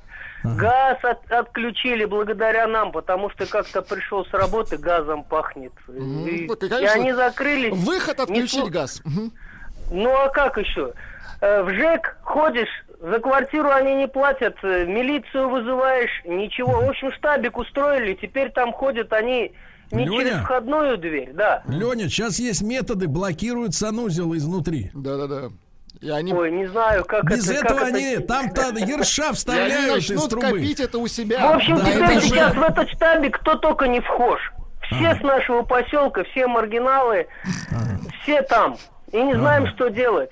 Вот, Вот, проклятые, вот такие а. вот у нас соседи. Вот, Леня, держитесь, Леня, мы с вами. Да, Николай Васильевич пишет, у меня соседи сверху бабушка с дедушкой каждый день ровно в 14.00 готовят отбивные на протяжении Слушайте, пяти это лет. отвратительно, я согласен. Нет, это семейные традиции, А, ценности. Хорошо, Да. Красноярский край. Соседи снизу, Сергей, курят. Мама и ее сынок. Внимание, сынок 50-летний. Из бывших. Номенклатура. Поговорил, не поняли.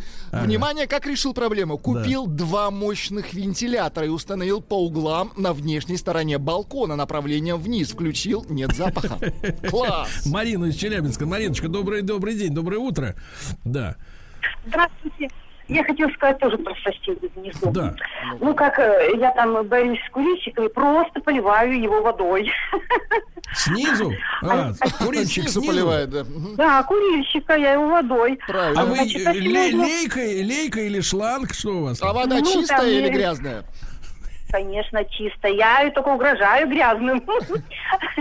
А сегодня муж вышел, закрыл фрамугу. Такая жара. Ночью открываем только. Я вот ночью не сплю, Ну открываю фрамугу. Кто-то вышел, открыл, да. Нет, значит, снова накрашивайся, одевайся, выходи на лестничную клетку, закрывать фрамугу. Ну, кто такой умный? Марина, Ну, Марина, мы, же- мы на секунду прервемся. Фрамуга. Продолжайте краситься, Марина.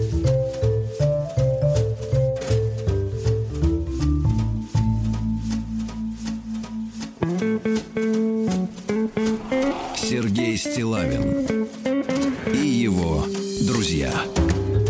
Итак, цифры не меняются. Почти 69% имеют проблемы с э, соседями, но, наверное, не с такими конскими, как в Нижнем, где мужик э, уже находится в СИЗО за истязание двухлетним э, включением аудиозаписи конского топота и ржания за то, что сверху ему топали каблучищами женщины. Да, но у нас с нами по-прежнему Мариночка, да, Марина? Да. Не, нет, Марина... А Марина отли- Ушла, отвалилась, ушла, к да. сожалению, пошла закрывать фрамугу. Хорошо, давайте Алексей из Краснодара. Да, да, Леш, доброе утро. Доброе утро. Алексей, вода ушла? Вода, я волнуюсь. Вода, да, ушла, все, вот еду на Хорошо. работу, сухо, сухо в Хорошо, городе. хорошо, хорошо. А, Леша, ну что делают твари? Да, ну, как бы нормальные вроде люди, новый дом, все молодые, ремонт постоянно кругом у всех идет, но проблема не в том, с ремонтами окружающих мы смирились. Так. Утро любого дня, ребенок в спальне спит, просыпается там в 7.30, начинает играть. Но соседи снизу спят в это время, и им кажется, что игры ребенка очень громкими. Стучат молотком по батарее так, что ребенок пугается, убегает и говорит, папа, я тут играть не буду. Так. Неправильный, кстати, вывод. Я вообще играть не буду. Надо, чтобы он сказал. Не буду играть, да. Хорошо. Вот, спасибо, Леша, понимаем. Значит, соседка пьяница из Челябинска, Так. пишет Женя. Когда напьется, врубала музыку на всю катушку. Один раз я ей сказал, что если не перестанет, заварю ей дверь снаружи. Как бабка отшептала. Ничего себе. Вот так. Астраханская область. У меня сосед алкоголик-меломан. Включал на всю катушку радио и днем и ночью. Когда кончилось терпение, вызвала полицию. Не хотел открывать. Дверь отказывался. а, Отказывался выключать музыку. Вот. А сотруд- Отказывался. Да, но после визита и выписанного штрафа музыка прекратилась. Теперь надеюсь побороть его курение. Весь дым у нас в квартире, а курит он такое дерьмо. Ольга Астрахань. Так надо ему дерьмо покрепче туда засунуть, чтобы он накурился уже до конца, раз и навсегда. Да, давайте, давайте Мишу из Краснодара. Михаил, доброе утро. Да. Да, друзья, доброе Да, утро. пожалуйста, Пожалуйста. А, ну, у меня история такая, я на- сам живу на последнем этаже, да, торцевой квартиры, у меня с этими проблем нет. Но история из нашего домового чата такая интересная.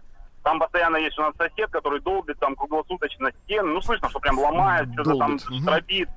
Но когда соседи приходят к нему разбираться, он дверь не открывает, и за двери кричит, что он делает э, это для того, чтобы ну, исключить прослушивание правительством и спецслужбами его там разговоров, контроля его личной жизни. Он ищет в стенах в стенах- жучки, правильно? он жучки ищет в стенах постоянно. Причем вызывают полицию, они там его отправляют на медицинское свидетельствование. Он его благополучно проходит, возвращается, и через некоторое время все начинается по новой. Нет, ну послушайте, мы же все знаем, мы же все знаем историю. Спасибо, Миш, что а, значит американцам Наши демократические власти, по-моему, в 91 году, что ли, да? Еще Советский Союз был жив, по-моему. Или в 92-м, ну что-то в этом роде. Они слили схемы расположения в бетоне американского посольства как раз подслушивающих устройств. Помните, да? М, Вот, типа, хотели очень сильно задружиться с американцами навсегда. Да, нате вам, ребята, схемы. А все знают о том, что в- да, в бетоне может быть прослушка. Пусть человек, а вдруг найдет. Представляешь, вот смешно-то будет. Пом- Помните, Эрнест Хемингуэй всю жизнь его считали сумасшедшим, он говорит, меня прослушивают. А через 20 лет после смерти нашли документы, а там написано, действительно, прослушка была Реальная под- круглосуточная. под- подтвердилась, да-да-да. Да. Вот, давайте Сашу из Питера послушаем. Александр, здравствуйте. Доброе утро, Сергей. Да. Доброе утро, Влад. Вам привет от, Милоки Бакс. И я хочу рассказать по поводу борьбы с шумными соседями в Питере. Так. Только законные методы, полиция не реагирует. э, за это отвечает комитет по соблюдению законности и правопорядка. Вот только туда обращаться, приходит инспектор, выписывает штраф или не выписывает, если подтверждается. Себе. Комитет по... Как Еще раз комитет комитет какой? Комитет. По соблюдению законности и правопорядка. Вот, надо записать комитет, да. Ребята, меня обложили со всех сторон, пишет из- набережных Челнов Антон. С одного бока живут алкаши, которые не знают, что такое душ. В лифт после них зайти просто нереально. С другого бока вроде нормальная семья, но хлопают входной дверью так, что дрожат стены.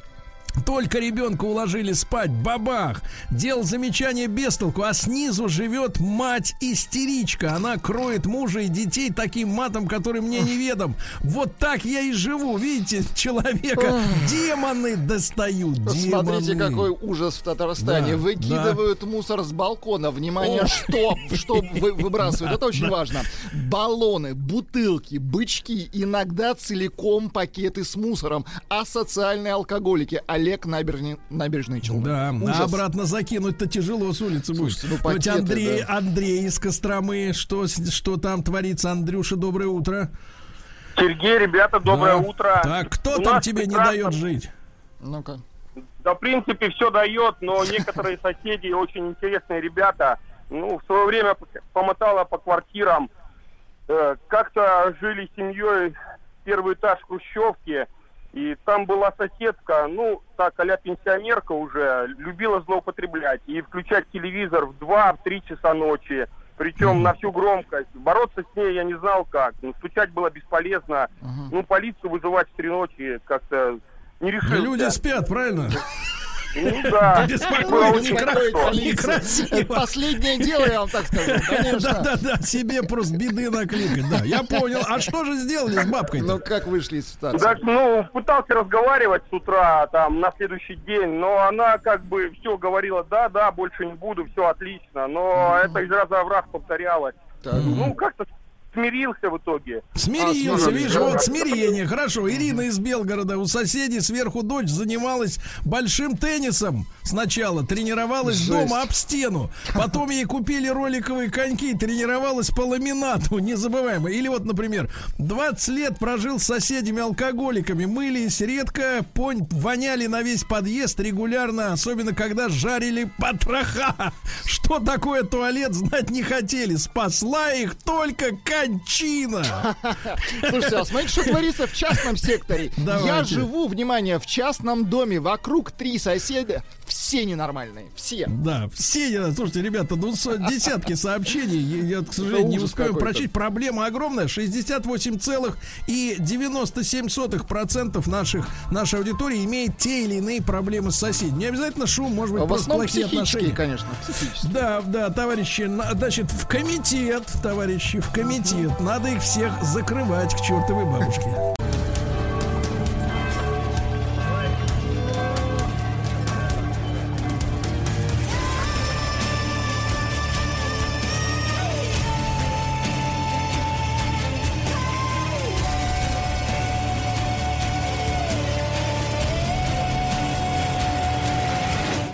История и болезни.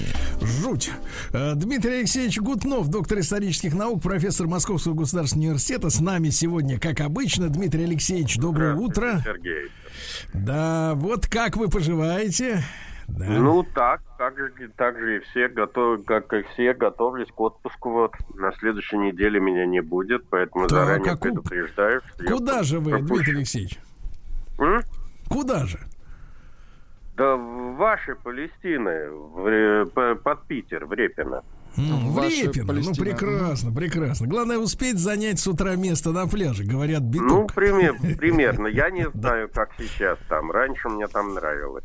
Ну вот жена уговорила, она у меня питерская, поэтому, значит, как Ах, туда поеду. хорошо, На хорошо. Да, понимаю. Ну, будем скучать. Дмитрий Алексеевич, а продолжим, да, сегодня разговор наш? Ну да, сего- сегодня я, я в прошлый раз на полусловие, значит, как бы прервался. Мы с вами обсуждали разного рода желудочно-кишечные инфекции, которые перерастают в эпидемии. И в этой связи нас интересовал прежде всего ТИФ. А, Хотя, в общем, как бы э, этих эпидемий, этих инфекций, которые могут нам сильно, так сказать, жизнь усложнить, гораздо больше. Так вот, я закончил как два ассистента и ученика известного немецкого инфекциониста Роберта Коха, звали его Ри- Рихард Пфайфер и Вильгельм Коле, в 1896 году доказали, что прививка убитыми бактериями, значит, при, э, типа Иберты типи, э, приводит к появлению иммунитета к брюшному тифу. И это было тогда, в общем, прорывом в исследованиях этой инфекции, потому что, э, в принципе, была создана первая работающая вакцина. Э, Эксперимент был проведен на добровольцах и себя оправдал. А, Но параллельно с этой историей развивалась еще и другая. Дело в том, что долгое время брюшной и сыпной тиф, они как бы не... Ну, я считал, что это одна единая болезнь. То есть, строго говоря, э, довольно давно были определенные сомнения. Там, скажем, э, самостоятельно э, впервые русскими врачами Шировским и Говоровым был выделен вот э, признаки тифа отличного от брюшного. И он тогда стал в русской медицинской практике называться э, сыпным тифом. Но сейчас мы знаем, что как бы в, в принципе это э, эти болезни однотипные, но так сказать, к ним приводят раз, немного различные э, бактерии и немного различные, так сказать, э, эти э, как его Букашки. условия заражения, да. Вот. А, но э, тогда это было непонятно. Это было непонятно до 1907 года, когда усилиями двух ученых, э, это Говард Рикерс, э, американец он был, и чех Станислав Провачек, был установлен э, главный виновник вот этого вот цепного типа. Ими оказались обычные вши. Э, Собственно говоря, когда Рикетс начинал свои исследования, он вообще о тифе не думал. Э, Он поставил своей задачей изучение лихорадки скалистых гор. Есть такая пятнистая лихорадка скалистых гор, которая, в общем, в конце 19 века была распространена в западных штатах США. И тогда этим заболеванием, которое, в общем, похоже на тифозные состояния, там тоже сыпь, э, тоже лихорадка, э, значит, э, понос, там бывает э, боли, ко- костные боли, там, но, э, конечно, не столь, так сказать, серьезный, как тиф, но, тем не менее, тогда, в общем, многие жители западных штатов США, да и Канады страдали этим заболеванием. А, ну, в выделениях э, больных э, Рикерс выделил возбудители этой болезни, который получил название по Рикерсу. Она так и называется э, Рикерсия. Э, Значит, э, откуда она... Следующий вопрос, который Рикерс стал задавать, э, это откуда же все-таки берется вот эта Рикерсия, значит, как она попадает в человека. И тогда он предположил, что, вероятно, оно попадает в кровь человека вместе с каким-нибудь кровососущим насекомым, ну, типа там клеща, вшей и прочие такие, блох и тому подобное. А, Значит, э, проанализировав места, где были очаги этой лихорадки в начале 20 века, Рикерс обнаружил, что в местах эпидемии э, были обширные тиковые леса. Э, А в этих лесах обитает э, клещ, американский собачий клещ, так называемый, который, несмотря на свое название, в общем, не щадит ни, ни собак, ни кошек, ни других животных, и в том числе и людей. Вот. Взяв пробы из кишечника вот, э, значит, этих э, кровососов, Рикерт сразу же обнаружил в них возбудители вот этой вот скали- лихорадки скалистых гор. А, таким образом, э, тайна этой лихорадки скалистых гор была раскрыта, и, в принципе, значит, Рикетс уже стал работать над вакциной против этой болезни. Сразу хочу сказать, что эта вакцина была сделана, правда, уже не Рикетсом, а другими людьми. Почему, я сейчас расскажу.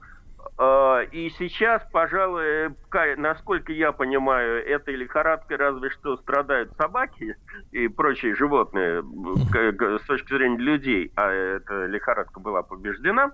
Вот. Но в этот самый момент, в 1907 году, э, э, произошла очередная вспышка тифа в Мексике. И поскольку в это время Рикерс был самым, так сказать, э, известным из близлежащих микробиологов, которые находились рядом, поблизости, то мексиканцы пригласили этого Рикерса в Мехико, э, где была основная вспышка заболевания. Э, Значит, э, Рикерс приехал в Мексику и почти год изучал закономерности распространения, значит, вот этих вот тифозных инфекций там. А В конце концов, э, эти все его исследования убедили его, что тиф переносит, э, опять же, какое-то кровососущее насекомое. Он решил, что возбудителем э, тифа является его любимая вот эта вот рикерсия, вот, но непонятно было в, в- в теле какого кровососа она прячется. Потому что все-таки Мексика это не скалистые горы США. Вот. И поэтому он стал искать этого кровососа. Но, к сожалению, значит, завершить свою работу он не успел. Потому что 5 мая 1910 года, в разгар там всех своих исследований, он заразился тем же самым тифом и умер.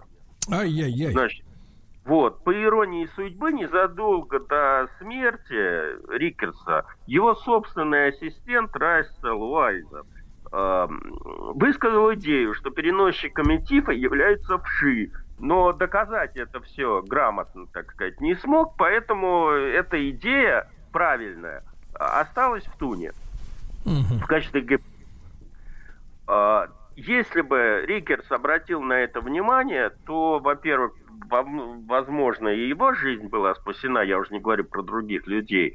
А, И последователь Рикерса, известный чешский э, микробиолог Станислав Провачек, который, в общем, закончил это дело, тоже мог бы остаться в живых.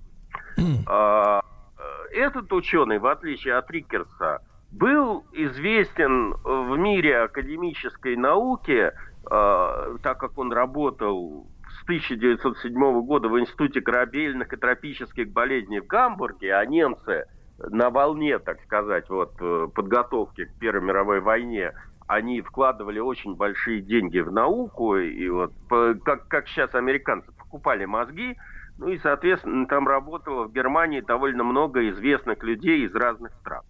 Так вот, э, за время своей работы в Гамбурге Провачек успел сделать множество открытий.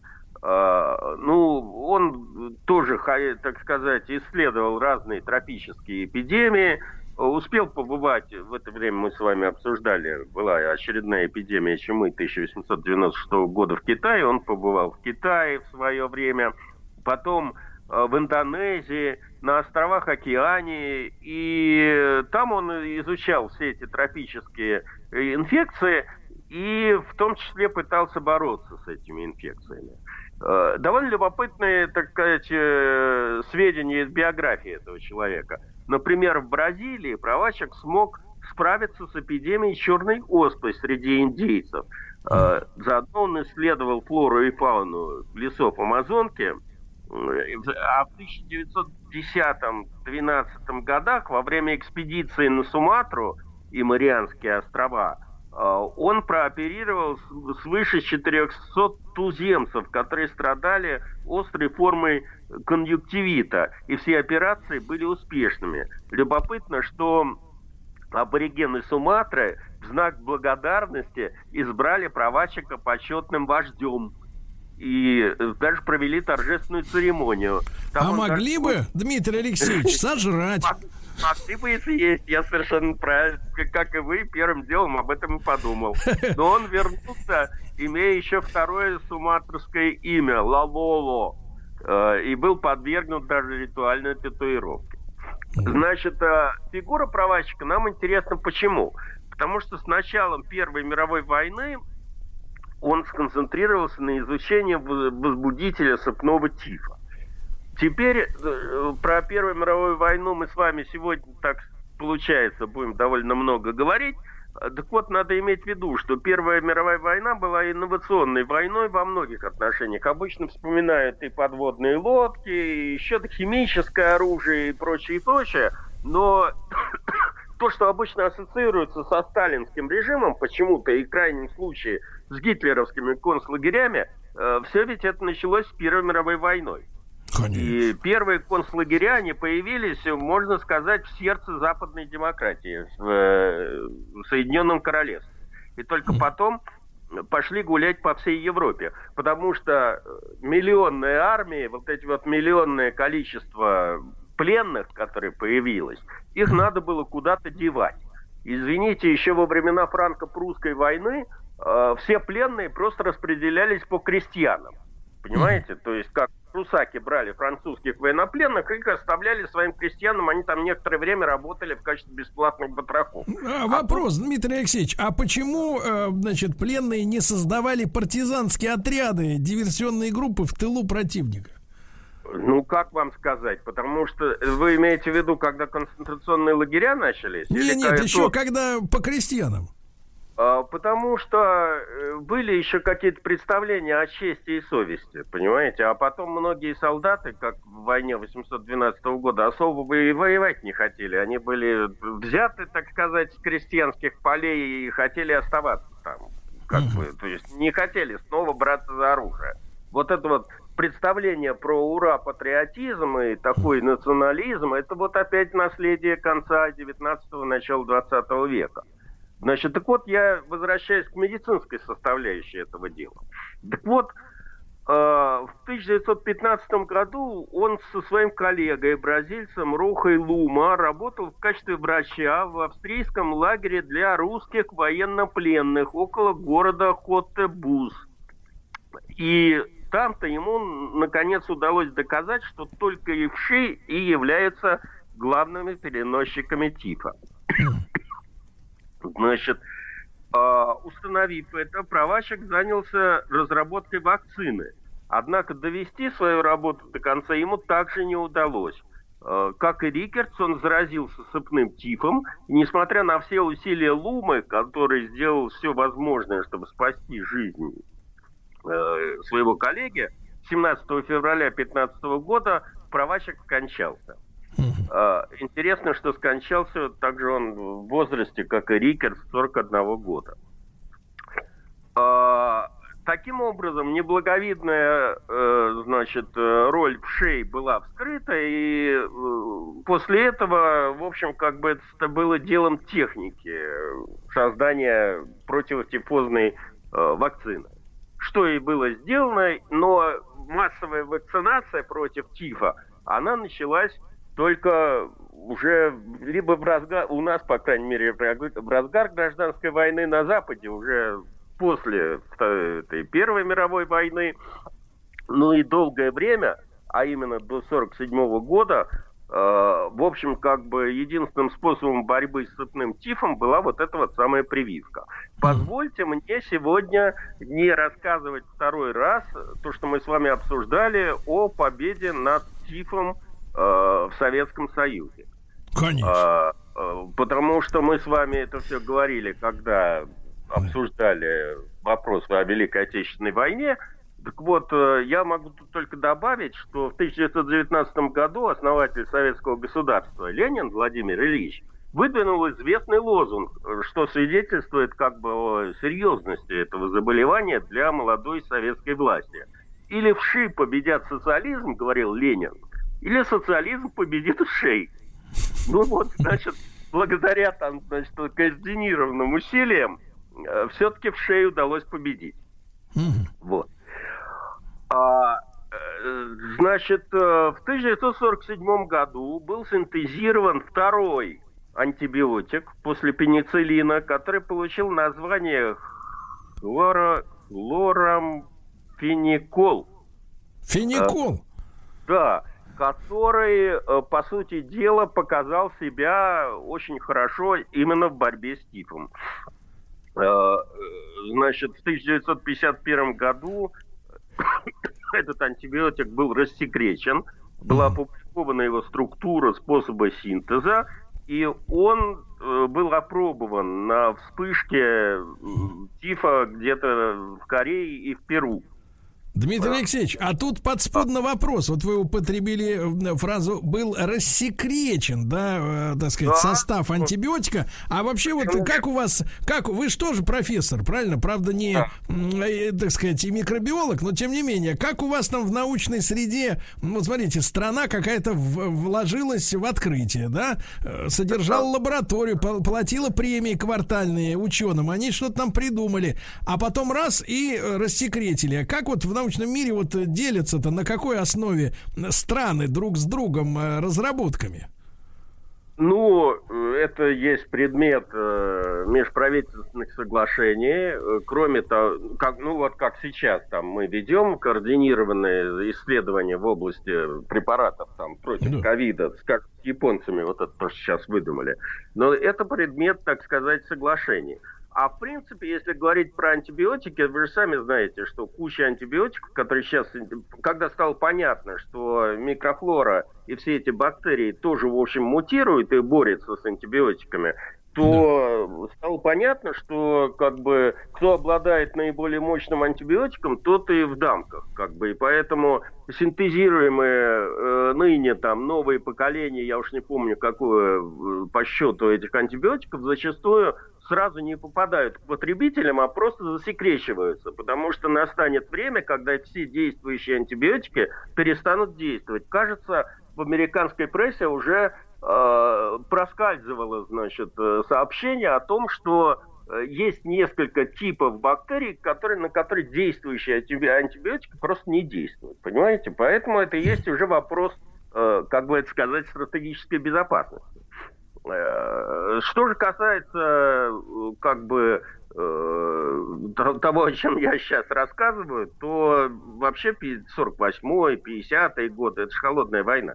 Да. Там уже как бы после того, как э, с помощью этого антибиотика э, лечили больных в Корее и в Перу, совершенно очевидно, что уже там разведки разных стран получили этот препарат, и скрывать его было бессмысленно, его формулу. Поэтому ее опубликовали.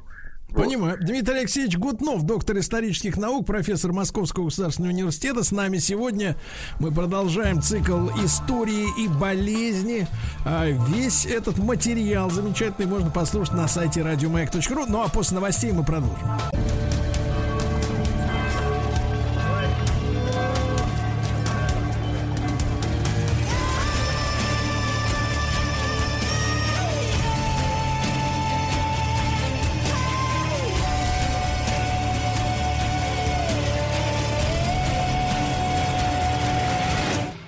История и болезни. Друзья мои, с нами по-прежнему Дмитрий Алексеевич Гутнов, доктор исторических наук, профессор Московского государственного университета. Мы про ТИФ сегодня говорим, да, и про... Мы про и про... ТИФ, и, ну, сейчас мы переключимся с вами на дизентерию, потому что я считаю, что с ТИФом мы уже довольно много обсудили всего.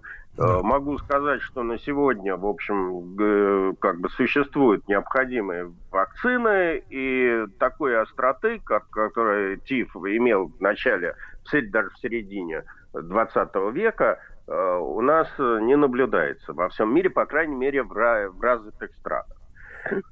Значит, вот э, к, этой, к этим всем желудочно-кишечным инфекциям ТИФ, э, тифозного характера примыкает дизентерия. Дизентерия была знакома врачам еще со времен Гиппократа. Где-то в пятом веке до нашей эры она была описана который, собственно говоря, и дал ей это название. По-гречески «дис» — это нарушение или расстройство, а э, энтерон — кишка.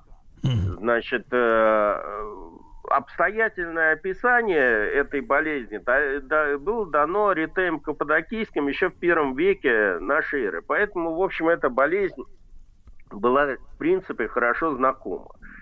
Э, эпидемии этой болезни фиксировались с VI века, а в XVI-XIX веках, э, до повышения стандартов гигиены, э, эта болезнь была, в общем, таким бичом повсеместным главным условием его распространения является нарушение санитарных гигиенических норм, спущенность людей, нахождение вместе большого количества людей, там и чуть не э, жизнь через стенку со скотом и тому подобное. Поэтому, э, как и тиф, дизентерия всегда была постоянным спутником разного рода социальных катаклизмов, войн и тому подобное. Э, примеров тут можно приводить тьму тьмущую – ну, например, э, скажем, э, недобрым словом помянуть опять Соединенные Штаты приходится. Во время гражданской войны в США в 1851-65 годах болезнь, которую американцы диагностировали как дизентерию или диарея, я от себя могу сказать, что это мог быть в принципе и тиф, и дизентерия, затронула полтора миллиона человек – при этом умерло от этой болезни, это все воюющие стороны, согласно официальной статистике, около 35 тысяч человек. При этом диагноз дизентерия точно был поставлен 287 тысячам пациентам, из которых 9431 умерли. Вот. Вообще надо иметь в виду, что поскольку конец XIX века был временем интенсивного увеличения контактов между Европой и Америкой, э, между ну, колонизацией, последней этой волны колонизации, передела мира между европейскими странами, вот, поэтому где-то между 1889 и 1907 годами в общем, как бы виден э, всплеск вот этих вот дизентерийных инфекций по всему миру. Значит, а, а после начала Первой мировой войны история становится еще более интересной. Э, сейчас мы с вами недавно переживали столетие со дня окончания Первой мировой войны, но и в связи с этим, значит, всплывает довольно много интересных сведений, которые раньше были засекречены, несмотря на все сроки давности. Э, в частности, есть сведения, довольно, правда, мутные, о том, что в ходе Первой мировой войны участники этой мировой бойни пытались применять известные возбудители инфекционных болезней э, как животных, так и людей в военных целях. То есть это Скажем, биологическое оружие? То есть, по сути дела, это биологическое оружие. Ну, например, достоянием общественности в 2019 э, году стали факты о том, что Франция и Германия неоднократно заражали крупный рогатый скот и лошадей э, сибирской язвой или сапом, после чего перегоняли их на сторону противника через фронт. Mm-hmm. Понимаете? А немцы вообще отличились, э, значит, вот история такая, что э, на территории США действовал некий экстравагантный капитан ВМФ Германии Эрик Стейнмитц, кстати говоря, который себя часто любил выдавать за женщину. Э, он неоднократно пытался заразить САПом лошадей, отправляемых на Западный фронт из портов США, но безрезультатно. Тогда у него возникли сомнения в том, тем ли он заражает вообще в качестве этих самых э, его препаратов, которые он использует. И он отдал их в одну из частных лабораторий, чтобы определить, действительно ли они способны вызвать сап и смерть животных. Культуры оказались в полном порядке, но зато этим Стейнмитцем заинтересовались компетентные органы, и он, соответственно, попал в руки американских спецслужб. От этого мы всего эту всю историю и знаем. Вот.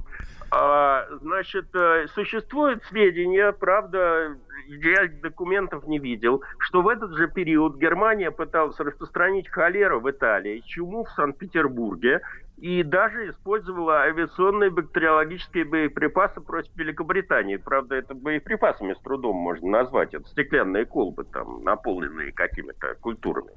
Вот. А, тут в качестве примера я могу привести история, которая стала известна в 1937 году. Правда, известна она не из документов, а из воспоминаний. Был такой персонаж э, этих всех разведок э, времен войны Первой мировой. Звали его Дариан Блэр, который выпустил в 1937 году свои записки шпиона и диверсанта. Так вот, значит, э, он рассказывает, что он якобы во время Первой мировой войны был в Санкт-Петербурге координатором э, всех разведок стран, стран Антанты. Ну и, соответственно, работал на всех. В общем, персонаж для Акунина совершенно. Странно, что еще никто не заинтересовался этим человеком. Так вот, он утверждал, что в 1915 году в Россию неким Грегерсоном, немецким агентом, прибывшим из США в Архангельск, были доставлены культуры возбудителя чумы. Значит, в дальнейшем предполагалось в лаборатории, в лаборатории только что открытого Саратовского университета ими заразить крыс и выпустить на минуточку в Петербурге, в Петрограде тогда. Поскольку Блэр был по определению тройным агентом, то есть он работал на э, Англию, на э, Германию и на Россию, э, он был, являлся участником этого заговора, и, соответственно, он сдал этого значит, персонажа как бы русской контржандармерии. Тогда у нас контрразведки не было, была военная жандармерия. Значит, и, соответственно, этот проект не реализовался. Верить ли Блэру в его россказнях или нет, не знаю. Но история интересна.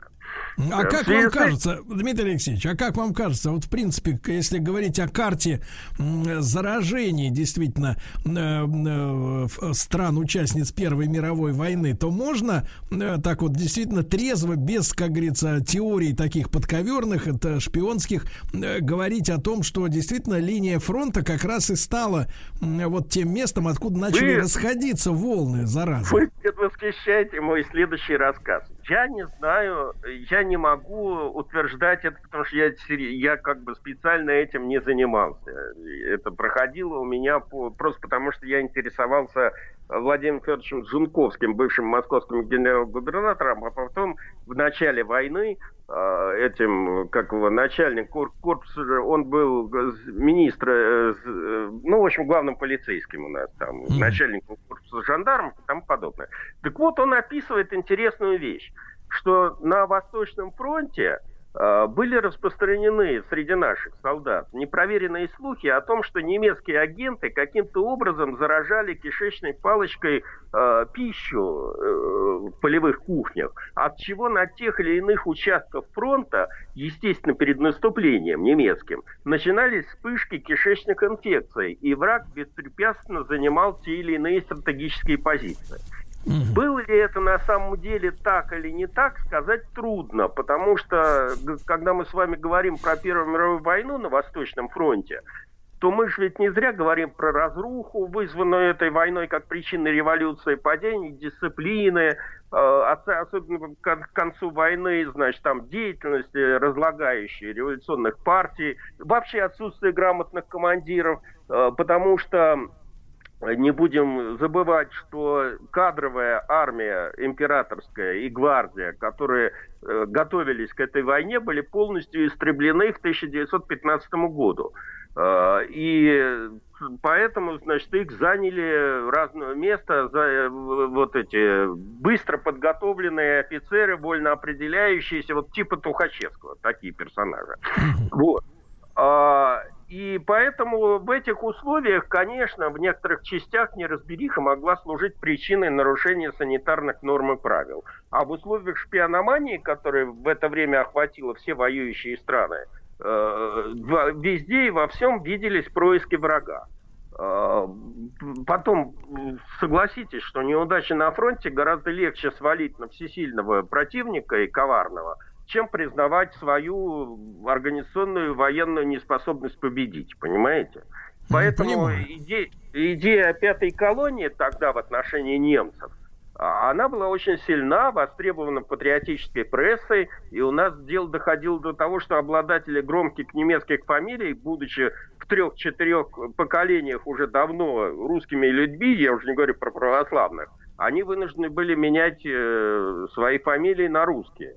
Там, понимаете, какой-нибудь э, московский генера- полицмейстер Рейнбот стал Морозовым. А, Очень хорошо. Ну, в общем, такие вот вещи были.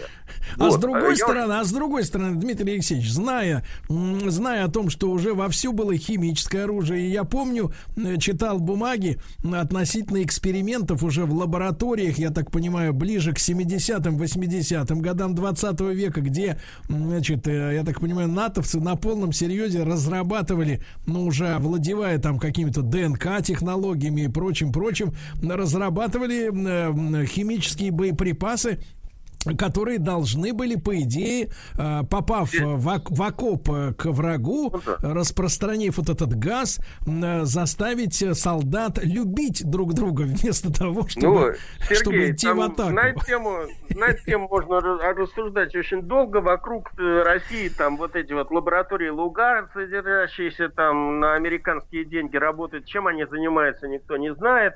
Э, Поэтому сейчас я не буду говорить о вещах непроверенных, но единственное, что я могу сказать, что э, в 1925 году, как известно, был подписан Женевский протокол о запрете химического, ну с этим понятно, э, и бактери- бактериологическое оружие. То есть там есть специальный протокол, посвященный именно биологическому оружию в условиях военных действий. Согласитесь, что если бы во время Первой мировой войны подобных прецедентов не было бы, э, то не было бы нужды в таком протоколе.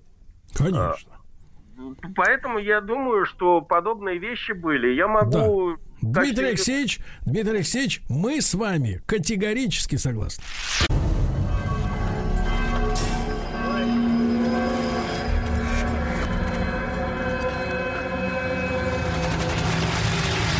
История и болезни.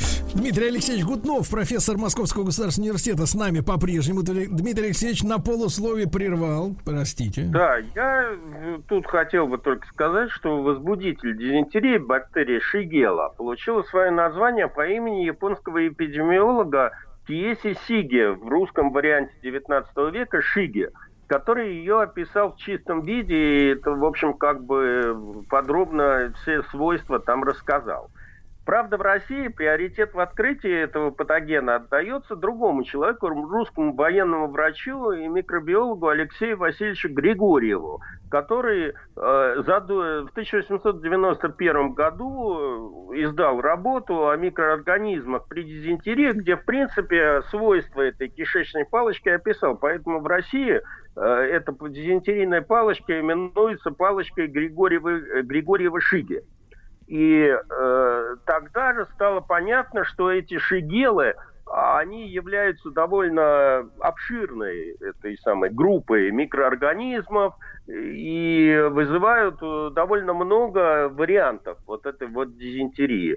Более поздние исследования таких микробиологов, как Флекснер, Зоня, Бойт, э, позволили выявить новые виды шигел и, соответственно, разновидность этой болезни. Своеобразие дизентерии заключается в том, что э, против нее нету вакцины. Поэтому э, актуальная тема э, просто, грубо говоря, то, что сейчас для нас тоже актуально в связи с изменением климата и там разными природными катаклизмами.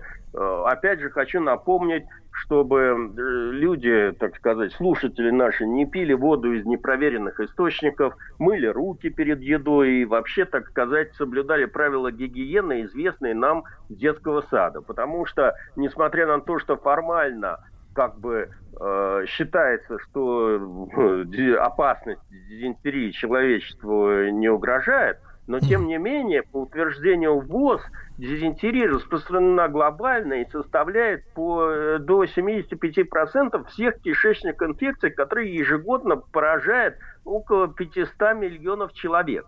Является причиной смерти почти 5 миллионов грудных людей, детей. Понимаете? Дмитрий Вот. Алексеевич, мы как раз ведь сегодня с вами делаем этот, эту программу, этот выпуск в такой знаменательный-то день, то что в 1439, кажется, году в этот день в Англии запрещены поцелуи из-за очередной эпидемии. Вы вот Это говорите... вы так далеко копнули, а? Да, нет, вот вы просто говорите, что, мол, типа руки мыть и так далее, и целовать кого не попадя надо, это аккуратно, правильно? Вот. Ну, хорошо, к юбилею запрета поцелуев. Вот. Э, Кстати говоря, про опасности нашей жизни я бы хотел сказать. Вот Так. а, открытая статистика Федерального центра госэпидемнадзора. А, В России в 2002 году было зарегистрировано 80 э, тысяч 500 случаев дизентерии. За 50 пока- показатель заболеваемости 56 человек на 100 тысяч населения, из которых дети до 14 лет составили 38 тысяч человек. Понимаете? Значит, поэтому опасность как бы на самом деле нас подстерегает. И не надо ее, так сказать, иску- не надо эту опасность искушать. Вообще, Дмитрий Алексеевич, надо со случайной едой завязывать, правильно? Да, и бы- быстрым питанием и тому подобное. Вы вот, туда в Репино поедете на неделю, вы аккуратней. Да, я, я непременно буду, буду икать, когда я буду есть какую-то не ту пищу и вспоминать вас. Да. Вот.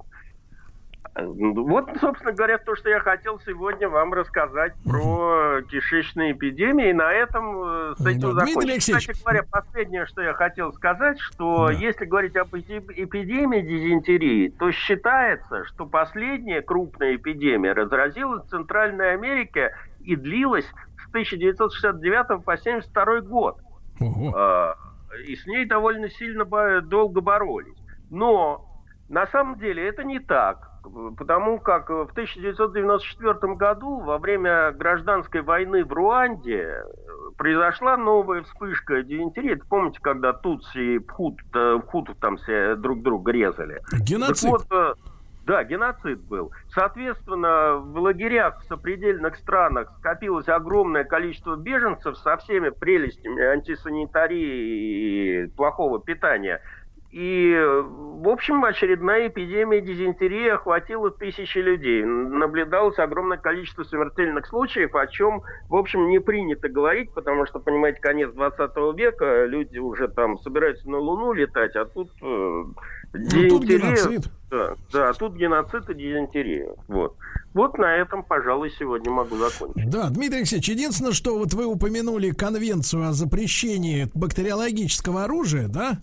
Угу. Вот, но не, химического. Не, не, и химического, да, и бактериального. Единственное, что непонятно э, за наличие такого оружия, какие, собственно говоря, есть ли действенные санкции к тем странам, например, которые вот в секретных лабораториях э, проводят свои секретные по-прежнему Да, да нет никаких. Это, вот, вот, вот история с э, попытками обвинить э, Асада в применении химического оружия, в общем, как бы показывает, что никаких действенных санкций на самом деле нету, потому что те же страны, которые договариваются о запрещении химического оружия, э, и, ну, бактериологического тем более. В общем, как бы ведут определенные разработки в этом. Вот так вот. Дмитрий Алексеевич, вам хорошего, заслуженного, короткого, к сожалению, отдыха.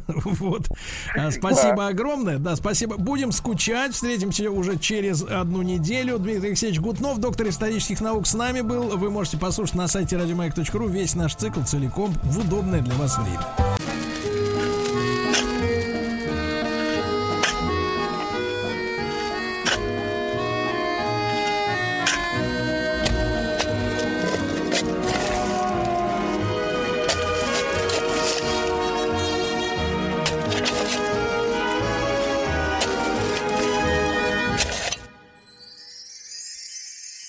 Докопались. Самое время копать, дорогие товарищи.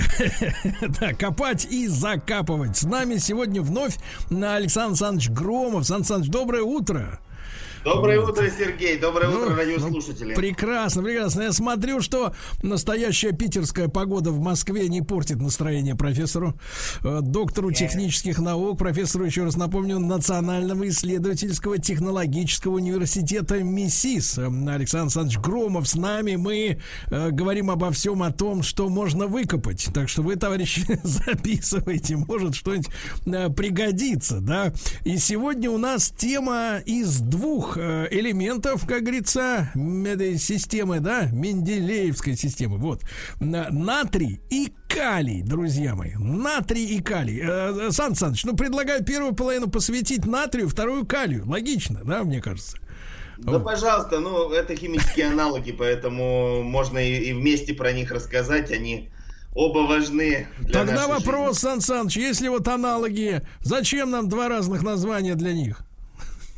Но тем не менее, это разные элементы, 11 и 19, поэтому они химически аналогичны, но еще Дмитрий Иванович, которого мы поминаем с вами каждый раз, да, да. нашел сходство и различия этих элементов и поставил их в соответствующие места в своей таблице.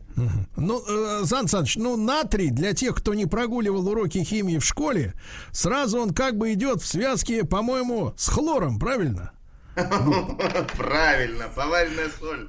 Да, да, да. Каждый день мы с вами кушаем ее, и нужно съедать 5 э, грамм соли примерно в день. Э, это норма. 80 грамм соли это смертельная доза, 8 ложек столовых. Так. Э, а 5 грамм соли это очень полезная доза, потому что все наши жидкости физиологические, лимфа, кровь, и, ну там и другие, да, И кое-что еще, Сан Саныч.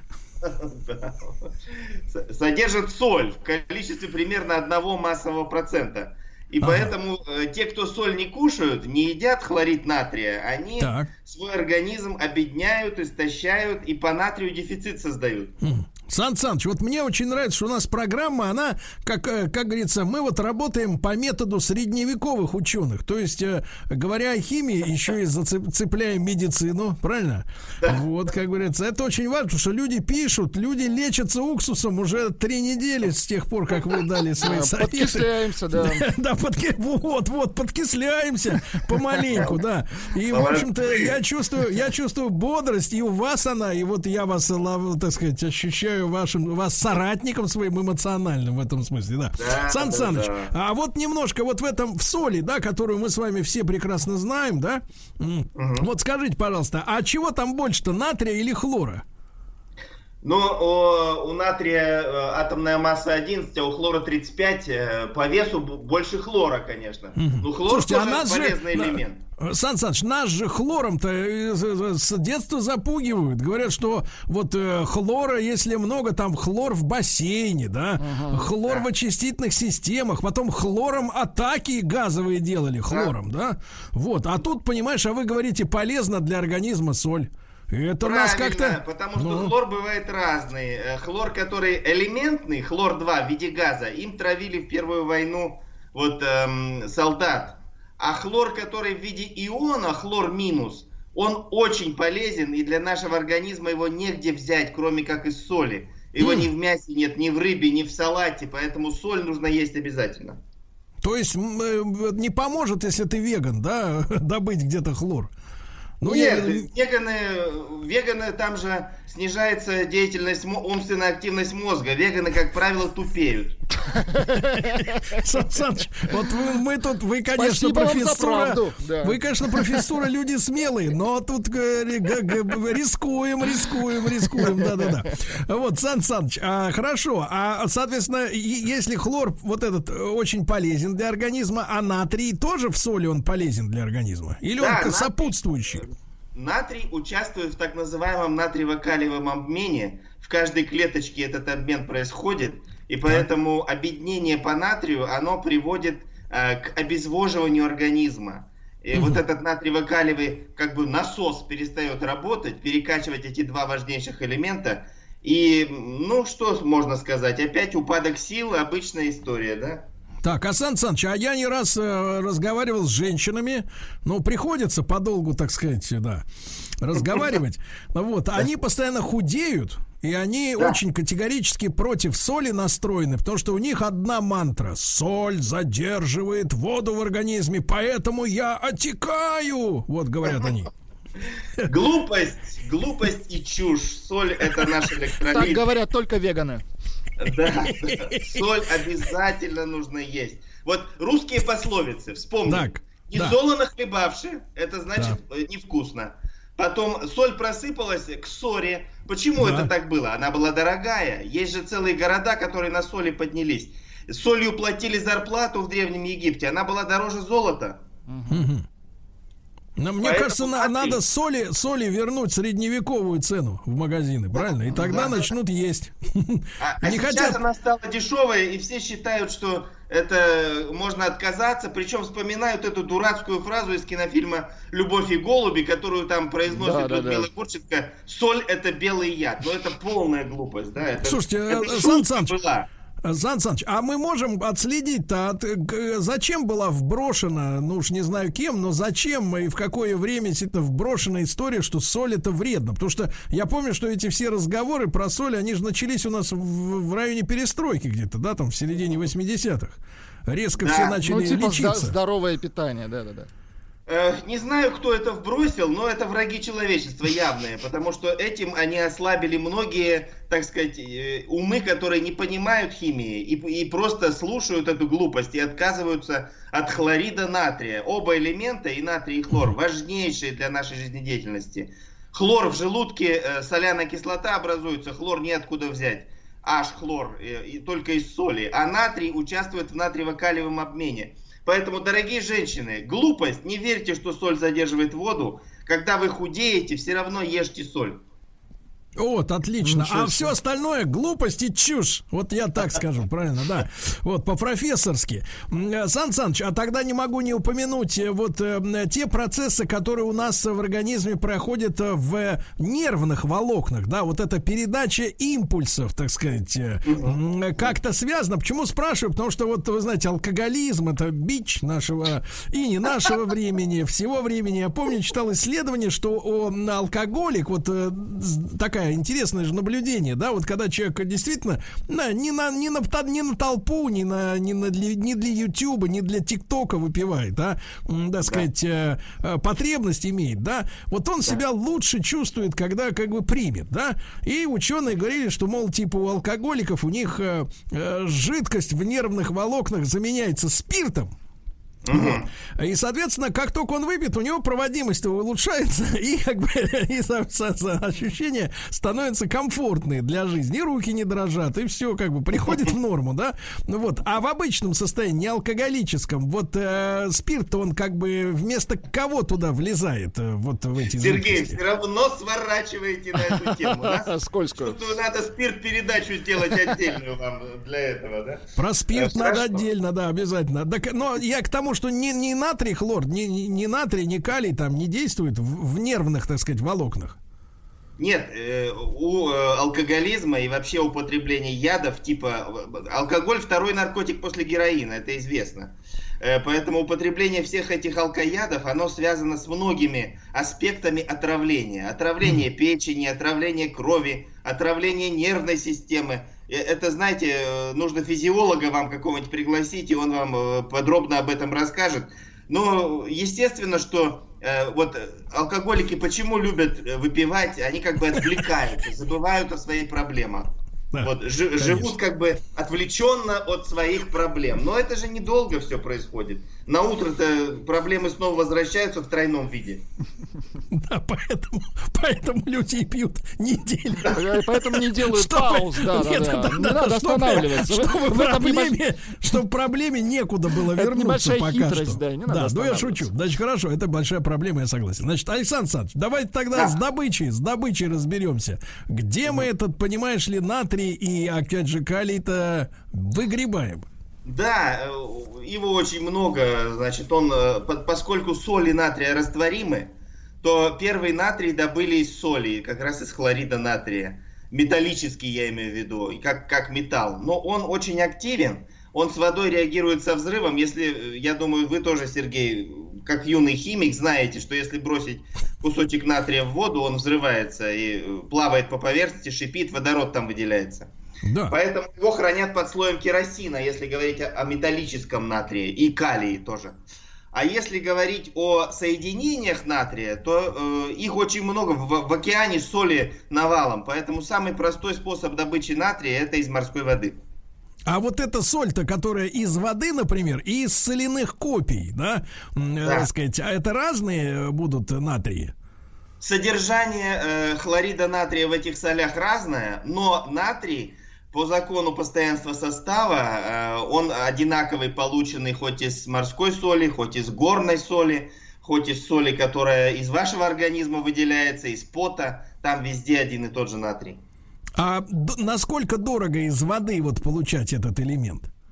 Ну, десалинация это такой процесс, э, то есть выделение соли из воды. Он э, достаточно древний. Соль-то как получали раньше? Морскую воду, в ванночке, да, закрытый бассейн загородили, испаряет солнышко воду, и соль начинает выступать. Ну вот Мертвое море, скажем, в Израиле, да, там естественным образом. Или вот в Советском Союзе была а, афера, которая привела к обмелению нашего с вами любимого Аральского моря, которое называлось Карабагазгол, там был залив, где соль получали. Закрыли просто участок этот от доступа воды, и вода солнышко испаряет, и соль выступила вся. Вот как добывали. Мгм. А потом и нет моря больше, да?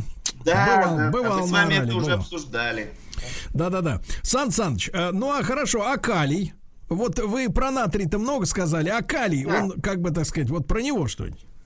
Калий это, э, значит, да, он химический аналог натрия, э, но э, он содержится, э, слово калий произошло от слова зола, какого-то древнегреческого, по-моему. Добывали из костра. Вот эта зола, которая э, от дров остается, она содержит поташ, калий-2СО3, карбонат калия. И оттуда начали вот этот калий добывать, выделили и так значит, на- начали его свойства изучать. То есть э, калий и кальций это ведь разные вещи, правильно? Тут надо очень Господи, четко. Сергей, ну конечно, вы да... Нет, нет, я уточняю для страждущих, конечно. И пишется по-разному, правильно? И пишется, и сове- мы кальцию отдельную передачу с вами сделаем посвятим. Обязательно, обязательно, да-да-да. А, Сан Саныч, а вот, значит, э, вопрос такой. Э, Участие вот то- того же натрия в процессах интересных был как-то в гостях у одного олигарха. И, значит, э, пошли мы с ним осматривать э, владение. И зашли э, в котельную. Ну, там, где вода греется, там все остальные дела. И заметил я там необычный прибор. Вот. А он говорит, что это, значит, штука для умягчения воды. Да. Вот. И туда, значит, засыпаются не, правда, не соль, как вот э, как мы привыкли из солонки, да, такая как бы гранулами мелкими, да, или как песок, а такими шайбами, э, то есть такие таблетки типа, да, вот соль засыпается, и там внутри периодически происходят реакции с какой-то ионно-обменной чисто смолой. И, и, и вода как бы идет через эту смолу, а, становится мягкой, то есть э, как будто намыленной. Вот. А потом периодически раз в какой-то период эта смола, смола промывается соляным раствором и восстанавливает свои свойства. Вот это что за колдовство? Сергей, здесь нужно э, ввести понятие растворимые соли и нерастворимые соли. Вот нерастворимые соли это соли кальция, которые как раз умягчение воды. Они э, откладываются у вас в чайнике на дне, на трубах, соли железа нерастворимая, ржавчина. А вот натрий и калий, у них все соли растворимые. Поэтому в организме в том числе, те, кто боится, что соль накопится, этого быть не, просто не может, потому что она не образует нерастворимых солей. Она растворяется в водичке, а мы же как огурцы состоим из воды, и поэтому для нас этой проблемы не существует эм, растворимости солей калия и натрия. Что касается вашего олигарха, его обменной смолы, да, но это обычный способ умягчения воды, это снижение концентрации солей кальция, Сергей. Кальция? Да, да, А не куда, куда, куда же он там девается, как говорится, из воды? Кальций-то. А он осаждается там на вот этих смолах, он осаждается в виде солей, опять-таки. И, следовательно, водичка, которую вы пьете, она дальше уже свободна от солей кальция. У вас накипи не будет в чайнике. Так. У а, да? а каким образом тогда вот соль и натрий участвуют э, в промывке этой смолы ионно-обменной? Да. А потом, чтобы, э, так сказать, эту смолу снова очистить, нужно из нерастворимых солей на сито эти молекулярные посадить э, ионообменные смолы, посадить нерастворимые соли. Поэтому промывают обычной вот э, солью хлоридом натрия. А сколько же раз, получается, такая смола может вот работать? Э, Сколько циклов-то, как вам кажется? Ну, не тысячу циклов, там, ну, десяток циклов, скажем, нормально, а потом, конечно, за- замусоривается, там же поры, они забиваются и не И работают. надо эту смолу опять менять. Менять надо, да. Это дорого. Сергей, ну это, это все равно дешевле, чем э, через ваш организм промывать огромное количество солей кальция, не калия, да, которые на почках, в почках у вас осядут и потом камешки образуют. То есть камни, они как раз из-за кальция, кальцинированная вода, да? Да, это нерастворимые соли, это соли кальция. А вот эта соль, которая на столе, хлорид натрия, там, кстати, калий тоже есть. Если вы хлорид натрия кушаете, то есть солью посыпаете пищу, то Так. там всегда есть калий. И этого калия достаточно. Ну, говорят, вот помидоры надо есть, там арбузы. Вот, э, конечно, да. Но и в, в в обычной соли всегда калий есть. Они неразлучны, калий и натрий. И поэтому э, этого хватит, чтобы ваш калиево-натриевый обмен поддержать. Сан Саныч, ну вот а с точки зрения вот люди взбудоражены, а, говорят, что, конечно, 8 столовых ложек в день съесть трудно, а, вот, чтобы отбросить... Да, это смертельная ка- доза. 8 столовых ложек это смертельная доза. Не забивая.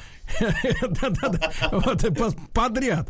Вот, значит, Сан Саныч, а 5 граммов как на глаз-то определить? Вот, э, Чайная ложечка. Это чайная ложечка с горкой. Но целиком, да?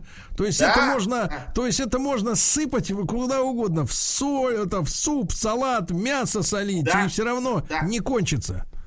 Да, да, да, но это все равно мало. То есть у нас дефицит по соли, потому что в нашем организме есть такая, ну, кровь соленая э, 1%, а вот лимфа, скажем, которая другая, вторая кровь ее называют, она вообще насыщенный раствор соли. Вот в глазу, скажем, там же нет крови, иначе он был бы непрозрачный, там лимфа.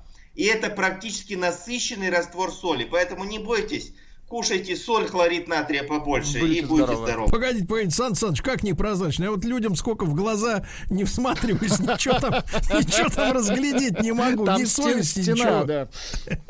А, Ну, крови пустота. нет. Э, Глаз, он же, если бы там были кровеносные сосуды, то Так. кровь-то непрозрачная, значит мы бы не смогли видеть. А там стекловидное тело, так называемое, оно состоит практически из лимфы, то есть из раствора соли крепкого. То есть глаза, они соленые. Соленые. И, кстати, глаз поэтому, потому что они соленые, это единственный орган, который раком не болеет. Рак бывает любых органов, а вот глаза не бывает, потому что там всегда соль. Себе. насыщена. Сан Саныч, мы сейчас не потустороннюю передачу делаем. Мы как бы, да, так сказать, о реальных вещах. Это правда, что вы говорите? Конечно, это все факты медицинские. Елки зеленые. Оказывается, и в науке столько интересного есть, да, не только на Ютубе. Удивительно.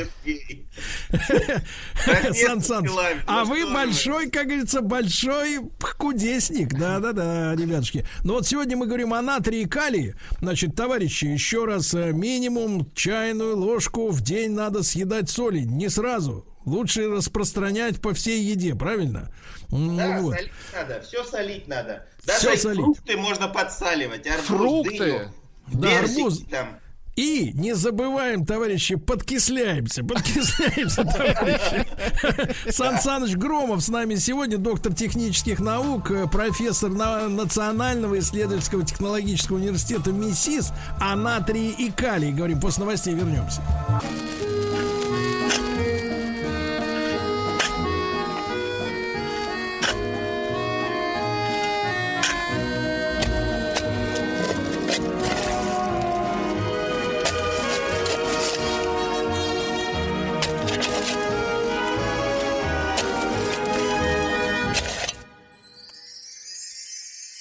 Докопались. Друзья мои, ну совсем-совсем скоро начнется раздел нашей рубрики «Докопались» под названием «Вопросы профессору Громову», потому что они со всей страны Они стекаются да. в наш WhatsApp-портал. Э, От веганов отдельная будет пачка, да, да, Сан Саныч. Александр Саныч Громов, доктор технических наук, профессор Национального исследовательского и технологического университета МИСИС. Сан Саныч, э, а вот ведь какая интересная штука. Я тут в руки взял калькулятор.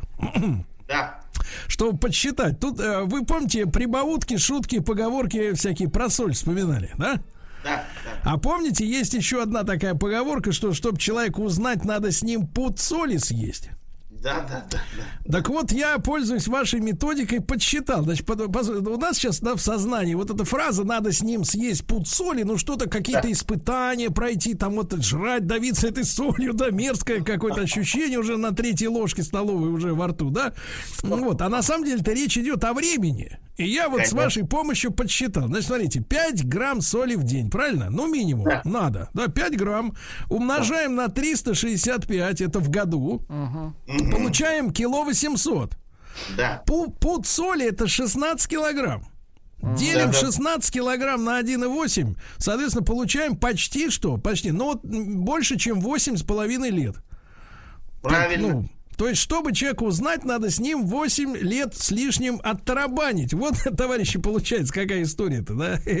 Владик. Оттарабанить в хорошем смысле, Сергей. А люди разбегаются через пару лет жизни. Это что такое? Не доев Это- соль. Да, недоед какой-то у людей, недоед. Да, да, да. Вот, Сан Саныч, еще один вопрос. А, я так слышал краем уха, что натрий э, в ядерной энергетике применяется. Это что ж такое? Да, это очень интересные есть новые реакторы на быстрых нейтронах, так называемые. Так, так, И так. в них натрий применяется в качестве теплоносителя. Вот у нас дома водичка в батареях в качестве теплоносителя, а там жидкий натрий. Представляете, как здорово? То есть он имеет Не температуру пока ничего плавления. хорошего, так.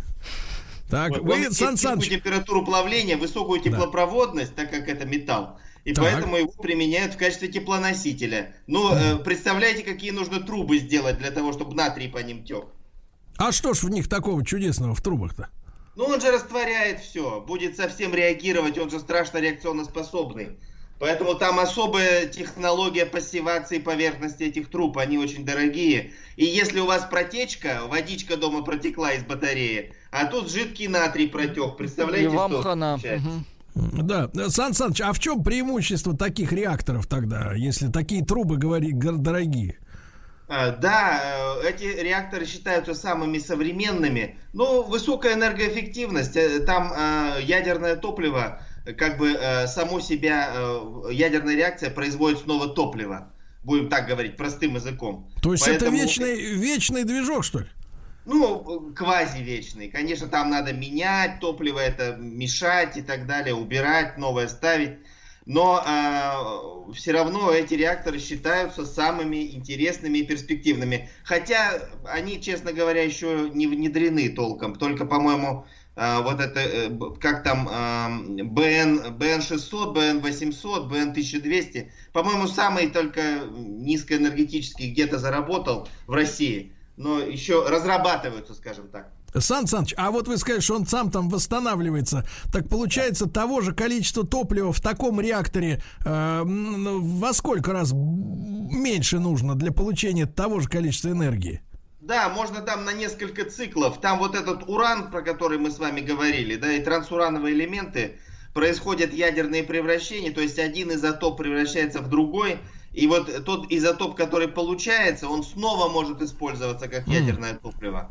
И дальше этот цикл повторяется. Ну, как бы, да, это интересно, перспективно. Но еще раз повторяю, Сергей, я не фанат ядерной энергетики, потому что я знаю, сколько ядерных отходов скоплено в Челябинске, в. Томске и в других городах, и в Красноярске. А есть ли технологии их обратно так? Как это? Переформатировать. Дорого, все можно, но все дорого, поэтому они в бочках так вот и стоят. Стоят. Значит, сейчас перейдем к вопросам профессору, товарищи. Еще вопрос, Сан Саныч. А вот та соль, э, которой, так сказать, ну, в этом году как-то Москва, поскольку переходит на тропический режим жизни, и дожди, которые нас э, вот э, полощут в этом году, они лишний раз нас укрепляют в этой надежде, да? В надежде, что коммунальщики попридержат свою соль, ну, так ее называют, по крайней мере, да, эти реагенты где-нибудь у себя в загашнике, потому что, конечно, никакой пользы ни обуви, э, вот женщины мучаются, да, у них разъедает дорогие, дорогую обувь красивую, значит, маши, ма- автомобилисты, значит, вынуждены менять радиаторы периодически, да, мыть, чистить, ну, в общем, все ржавеет из-за соли. Это вот та самая соль-то, которую они посыпают, понимаешь, дороги. Да, это аналог поташа, то есть аналог э, карбоната калия, золы, аналог золы. Поэтому он, конечно, там содержатся ионы калия, и они, ионы натрия, и они вот все разъедают, все эти обувь и так далее. Но, Сергей, нам грех жаловаться. В этом году в Москве снега-то было сколько? Два дня? Жаловаться грех, но климат-то меняется, Сан Саныч, Но очень делать? хочется пожаловаться, да. Да. Ну, куда еще, как не вам жаловаться, Сан Саныч? Ну что, побойтесь Бога, да. Значит, смотрите, товарищи, э, э, вот от веганов давайте к вопросам перейдем, Владуля. да. Давайте, да. Есть серьезные вопросы. да, Вот серьезный вопрос. Что это говорит там ваш этот профессор? Веганы добирают все из фруктов. Сколько соли во фруктах содержится, да? Да-да-да. Если вы считаете, что во фруктах достаточно соли, то добирайте. А, так сказать, по химическим данным, во фруктах совсем мало соли. Вот сахара да, а вот соли там нет. Поэтому нужно обязательно соль кушать. И поэтому-то она и была такая дорогая раньше. Я еще раз повторяю. Не солоно хлебавшая, значит невкусно. Если вам хочется, вы себя убедили в этом, что вам ве- веганство это приносит пользу. Ну, пожалуйста, мы вас не можем ограничивать. Но это все не так полезно, как это рекламируют. Мясо Нет, нет. обязательно нужно. Мы же состоим из белка. Ага. У нас 26 незаменимых аминокислот. Они только в рыбе и мясе содержатся. Как вы, веганы, их замещаете? Чем? Не, погодите, как это вы, да что, да, что это значит, мы состоим из белка? Но не целиком же. Вы же говорили, мы огурец. Да. Нет, ну, мы Из же из мяса состоим, Сергей. А мясо это белки, аминокислоты. Состоят из аминокислот. У нас не все аминокислоты в организме есть. 26 есть незаменимых, которые, которые нам нужно из пищи брать. Так. вот, этих аминокислот в манной каше одна, а в тюльке или в любой другой рыбе все. Поэтому ешьте тюльку с квасом, и больше можно ничего, как говорится. Погоди, погоди, именно тюльку или можно камбалу? Любую рыбу, любую Соленую. рыбу или мясо. А, Сан Саныч, а в этой связи вот на те самые, эти, которые, они глотают омегу-3, 6, 9. Вот пару слов об этом. Да, омега-369 это как бы аналог рыбьего жира. Раньше детишек, помните, в садике поили. Ну вы молодой, Сергей, вас, Да ну наверное, не что вы, я застал эту мерзость, застал, это, это невозможно. Говорят, что бессмысленная. Но, э, бессмысленно или нет, советская медицина была неплохая все-таки. Я только вчера пересматривал карточку своей дочери, старшей советского времени, и обратил внимание, как там хорошо все-таки лечили. Так вот, э, что касается омеги-3, э, но это, э, конечно, это аналог рыбьего жира. Рыбу нужно кушать. Если есть рыба, то омега-3 не нужна. Просто ее, видимо, в советское время не было. Был же один рыбный день, четверг, что ли. Да-да-да. Нет, а по-моему, наоборот, рыбьим днем замещали отсутствие мяса. У меня сложилось ощущение. Нет, нет, рыбы был дефицит, мяса было больше. Да. Сан Саныч, так а в принципе-то вот э, эти омеги, они заменяют, э, если рыбу, например, если рыба не нравится, не нравится, как она из раковины воняет, когда ее приготовишь. Ну, жалко Вы знаете, Сергей, Вот если кому-то хочется покупать препараты за огромные деньги, в, которые не всегда их полезность, так сказать, протестирована, пусть они это делают. Но можно обойтись простыми средствами. Ешьте соль, рыбу, пейте э, чуть-чуть уксуса и будете всегда здоровы. Но если женщинам хочется вкалывать гиалуроновую кислоту в лицо, который аналог это уксус обычный, можно уксусом лицо протирать, вот разбавлено. Но они Слушайте, хотят чё- покупать, понимаете? Ну покупайте омегу-3, мы же не можем ограничить. Сан Саныч, вы такой наш соратник, что эти женщины с собой все тащат в лицо, да. Значит, смотрите, значит, так, серьезный вопрос, кстати, про уксус. Плани- э, планирую, пишет человек, планирую по утрам съедать, внимание, ложку соли и запивать уксусом. Скажите, пожалуйста, а может ли какая-нибудь реакция возникнуть у этих двух ингредиентов? Да, опасно, естественно. Выжигательно. Нет, Да, да, да. никаких не нужно все сразу. Это э, Одновременно вы имеете Есть такие люди, которые все сразу в желудок думают, что это кастрюля, как в суп. Нет, нужно э, ложечку соли распределить по всему дню, подсаливать пищу. И уксус тоже после еды. То есть После после еды. того, как вы покушали, нужно. Да, нет, Сан Саныч, на тему желудка и кастрюли я лично наблюдала мужчину, который в столовой, будучи водителем, э, в термос набил э, суп, э, второе и компот закрыл и пошел, говорит, там все равно в желудке перемешается. Реально. Ну, Значит, и стулы, и стулы, значит, после лекции профессора перешел с пива на белое сухое и всю еду заливаю рисовым уксусом. Спасибо, профессор, за мое долголетие. Ничего себе. Дальше из Татарстана. Во-во, как раз в унитаз в школьном туалете я кидал, оказывается, натрий. Да, да, да. Да-да-да. Ну, пишут- пишут, что а, соль из пота, наверное, самое дорогое удовольствие будет получение. Да. Производство. Да, и спросите, пишут, пожалуйста, про йодированную соль. Развод или нет? Вот. Да. Да, йодированная соль. Йода нам не хватает, действительно. То есть у нас дефицит по йоду. Но э, мы сделаем отдельную передачу про галогены, йод, хлор и так далее. Но, э, значит, иодированная соль содержит йод в виде иодата калия, калий йоду 3. Ах ты, Это не иодат. очень, это не очень полезное Не вещество. Если вы хотите деф- дефицит йода восполнить, ешьте лучше морскую капусту. А зачем йод-то нам этот э, В профессор? принципе, да.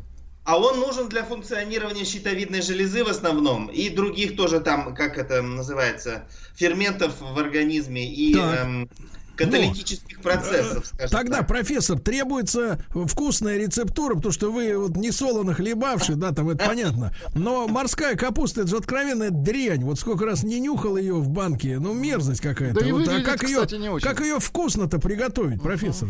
Ну, салаты сделайте с рыбой, опять-таки. Сделайте салат с рыбой и морской капустой. Вот и вам будет дефицит йода. Сергей, все, что куплено в аптеке, это все синтетическое. А вот человечество кушает пищу, которая растительная и так далее. Э, В растениях много чего содержится. Веками, тысячелетиями. Поэтому Веками если- содержатся в растениях. Вот.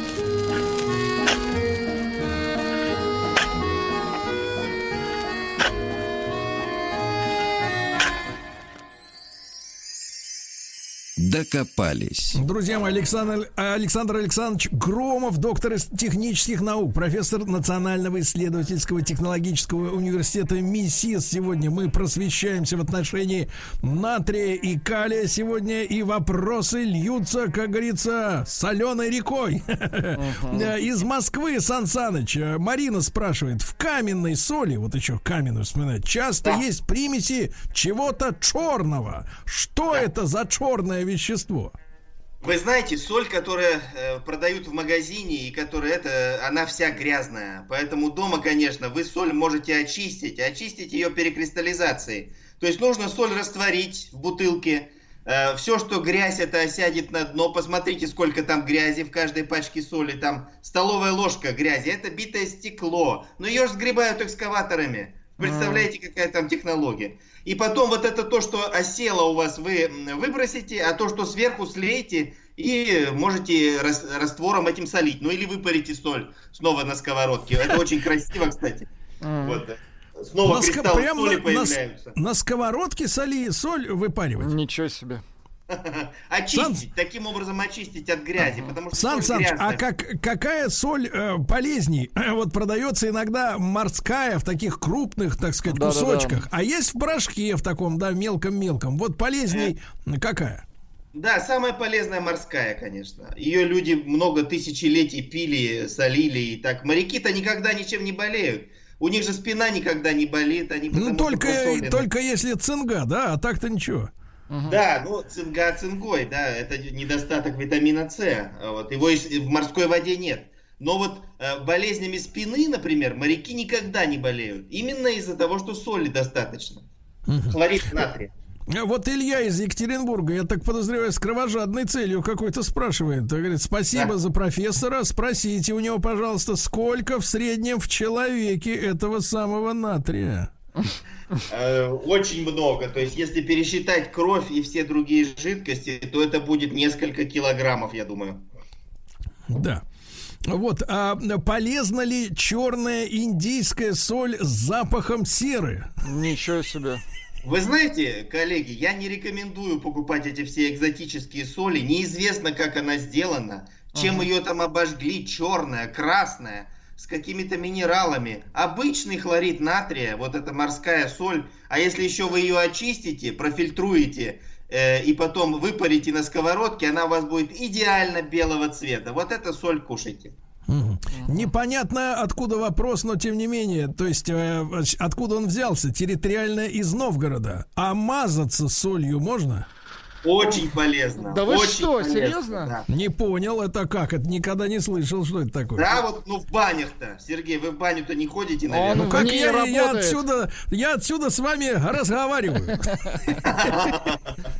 В бане всегда натираются солью. Это очень полезная процедура. Кожа омолаживается. Не-не-не, Поэт- Сан Саныч, а как, как, как это делать-то? Вот не, не да. Просто натираться солью. Берете соль, она же дешевая. Высыпали, 7 рублей пачка стоит. Высыпали в чашку и когда давай. вспотели, вот натерлись этой солью. Или после ванной полезно. Тоже. Это очень полезная процедура. А сколько сидеть-то с ней вот так?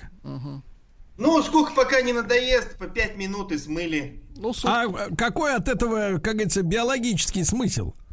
А через кожу тоже идет поглощение хлорида натрия. Не только через рот, да, мы когда с пищей, но и через кожу тоже. И поэтому кровь насыщается солью, быстрее начинают процессы в организме происходить, там все, так сказать, обмен веществ улучшается. Так, так, вот прекрасно. Слушайте, я реально никогда подобного ничего да. не слышал. А, Ну, в общем-то, я уже и подкисляться начал, а тут я чувствую, пойдет натирка в гору. Сергей, А, только да. не надо, знаете, там вот э, кто-то сказал, что перешел на белое вино. Алкоголь это яд. Вино мы не Нет, ну пропагандируем. что, Только что? квас. Только слегка Только подкислиться. уксус, только Слегка, уксус. да. Значит, Сан Саныч, а вот смотрите, э, из Питера спрашивает, э, спросить, пожалуйста, профессора про соль, которую видел в магазине с пониженным содержанием соли. соли. Что это за. Бред, бред. Знаю, Это просто бодяга, да, какая-то? Что только не придумают, чтобы продать. Уже смешивают с чем угодно, чтобы продать. Обычная дешевая соль. Это точно такая же. Это как гиалуроновая кислота. Говорю, можно уксусом лицо протирать, а можно за сотни тысяч рублей покупать уколы гиалуроновой кислоты. Девчонки, подкисляем лица уксусом. Мажем. Ну, Серьезный вопрос. Сможет ли соевый соус заменить соль э, в пище? Соевый Она- соус. да, китайцы молодцы в этом плане. Они очень все солят. И итальянцы, вот эти все долгожительские, так сказать, эм, И кухни, они все соль содержат. Поэтому соевый соус, он очень соленый. Можете соевый соус. Можно. А вот Сережа из Чебоксар Так. не уймется, 41 год ему, а все что-то волнуется еще, молодой человек. А как же, говорит, рекомендации врачей ограничить потребление соли после 40 для профилактики сердечно-сосудистых заболеваний? На минуточку, да. Я не знаю, какие врачи э, ограничивают соль после 40 После 40 нужно, наоборот, больше соли потреблять, потому что... Слушайте, Сан Саныч, у нас ведь, понимаешь ли, программа-то получается медицинско-просветительская. Программа открытий. Давайте, химия на службе человеку, правильно? А то с некоторых Потому пор вот сам... э, после, после 40 откладывается больше нерастворимых солей, кальция и так далее. А соль это растворимая, нужно замещать нерастворимые соли на растворимые, и э, спина не будет болеть у вас. А вот из Липецка так совсем вздор какой-то получается. Спросите у профессора, почему детям до одного года нельзя солить пищу. Почему нельзя солить? Кто это сказал? Не знаю, вот Липецк на связи. Э, Кто, кто сказал нельзя, пусть кто-то аргументирует это. У нас кровь соленая, пот соленый. Детскую мочу попробуйте, она тоже соленая. Все жидкости соленые. Ну как не солить? Придется, да. Да, да, попросите, пожалуйста, профессора сказать что-нибудь хорошее про пиво. Уж очень люблю соленую рыбку с пивком. Юра из Санкт-Петербурга. Соленую рыбку, Юра, кушайте неограниченно, но пиво можно исключить. Вот, да, вот. Вот. Ну что же, д- друзья у нас сегодня замечательная лекция. А, Я возьму на вооружение э, подсоление в бане. Да, Обязательно да, да. попробую, как омоложусь. Сразу покажусь, как говорится, да. Не забывайте, товарищи, подкисляться, подкисляемся. Уксус нам в помощь. Ну и, конечно, благодарим профессора за Александр Александрович Громов, доктор технических наук, профессор Национального исследовательского технологического университета МИСИС. И прекратите слушать всяких, кто там, понимаешь, шарлатанов. Правильно я сказал? Еще больше подкастов на радиомаяк.ру.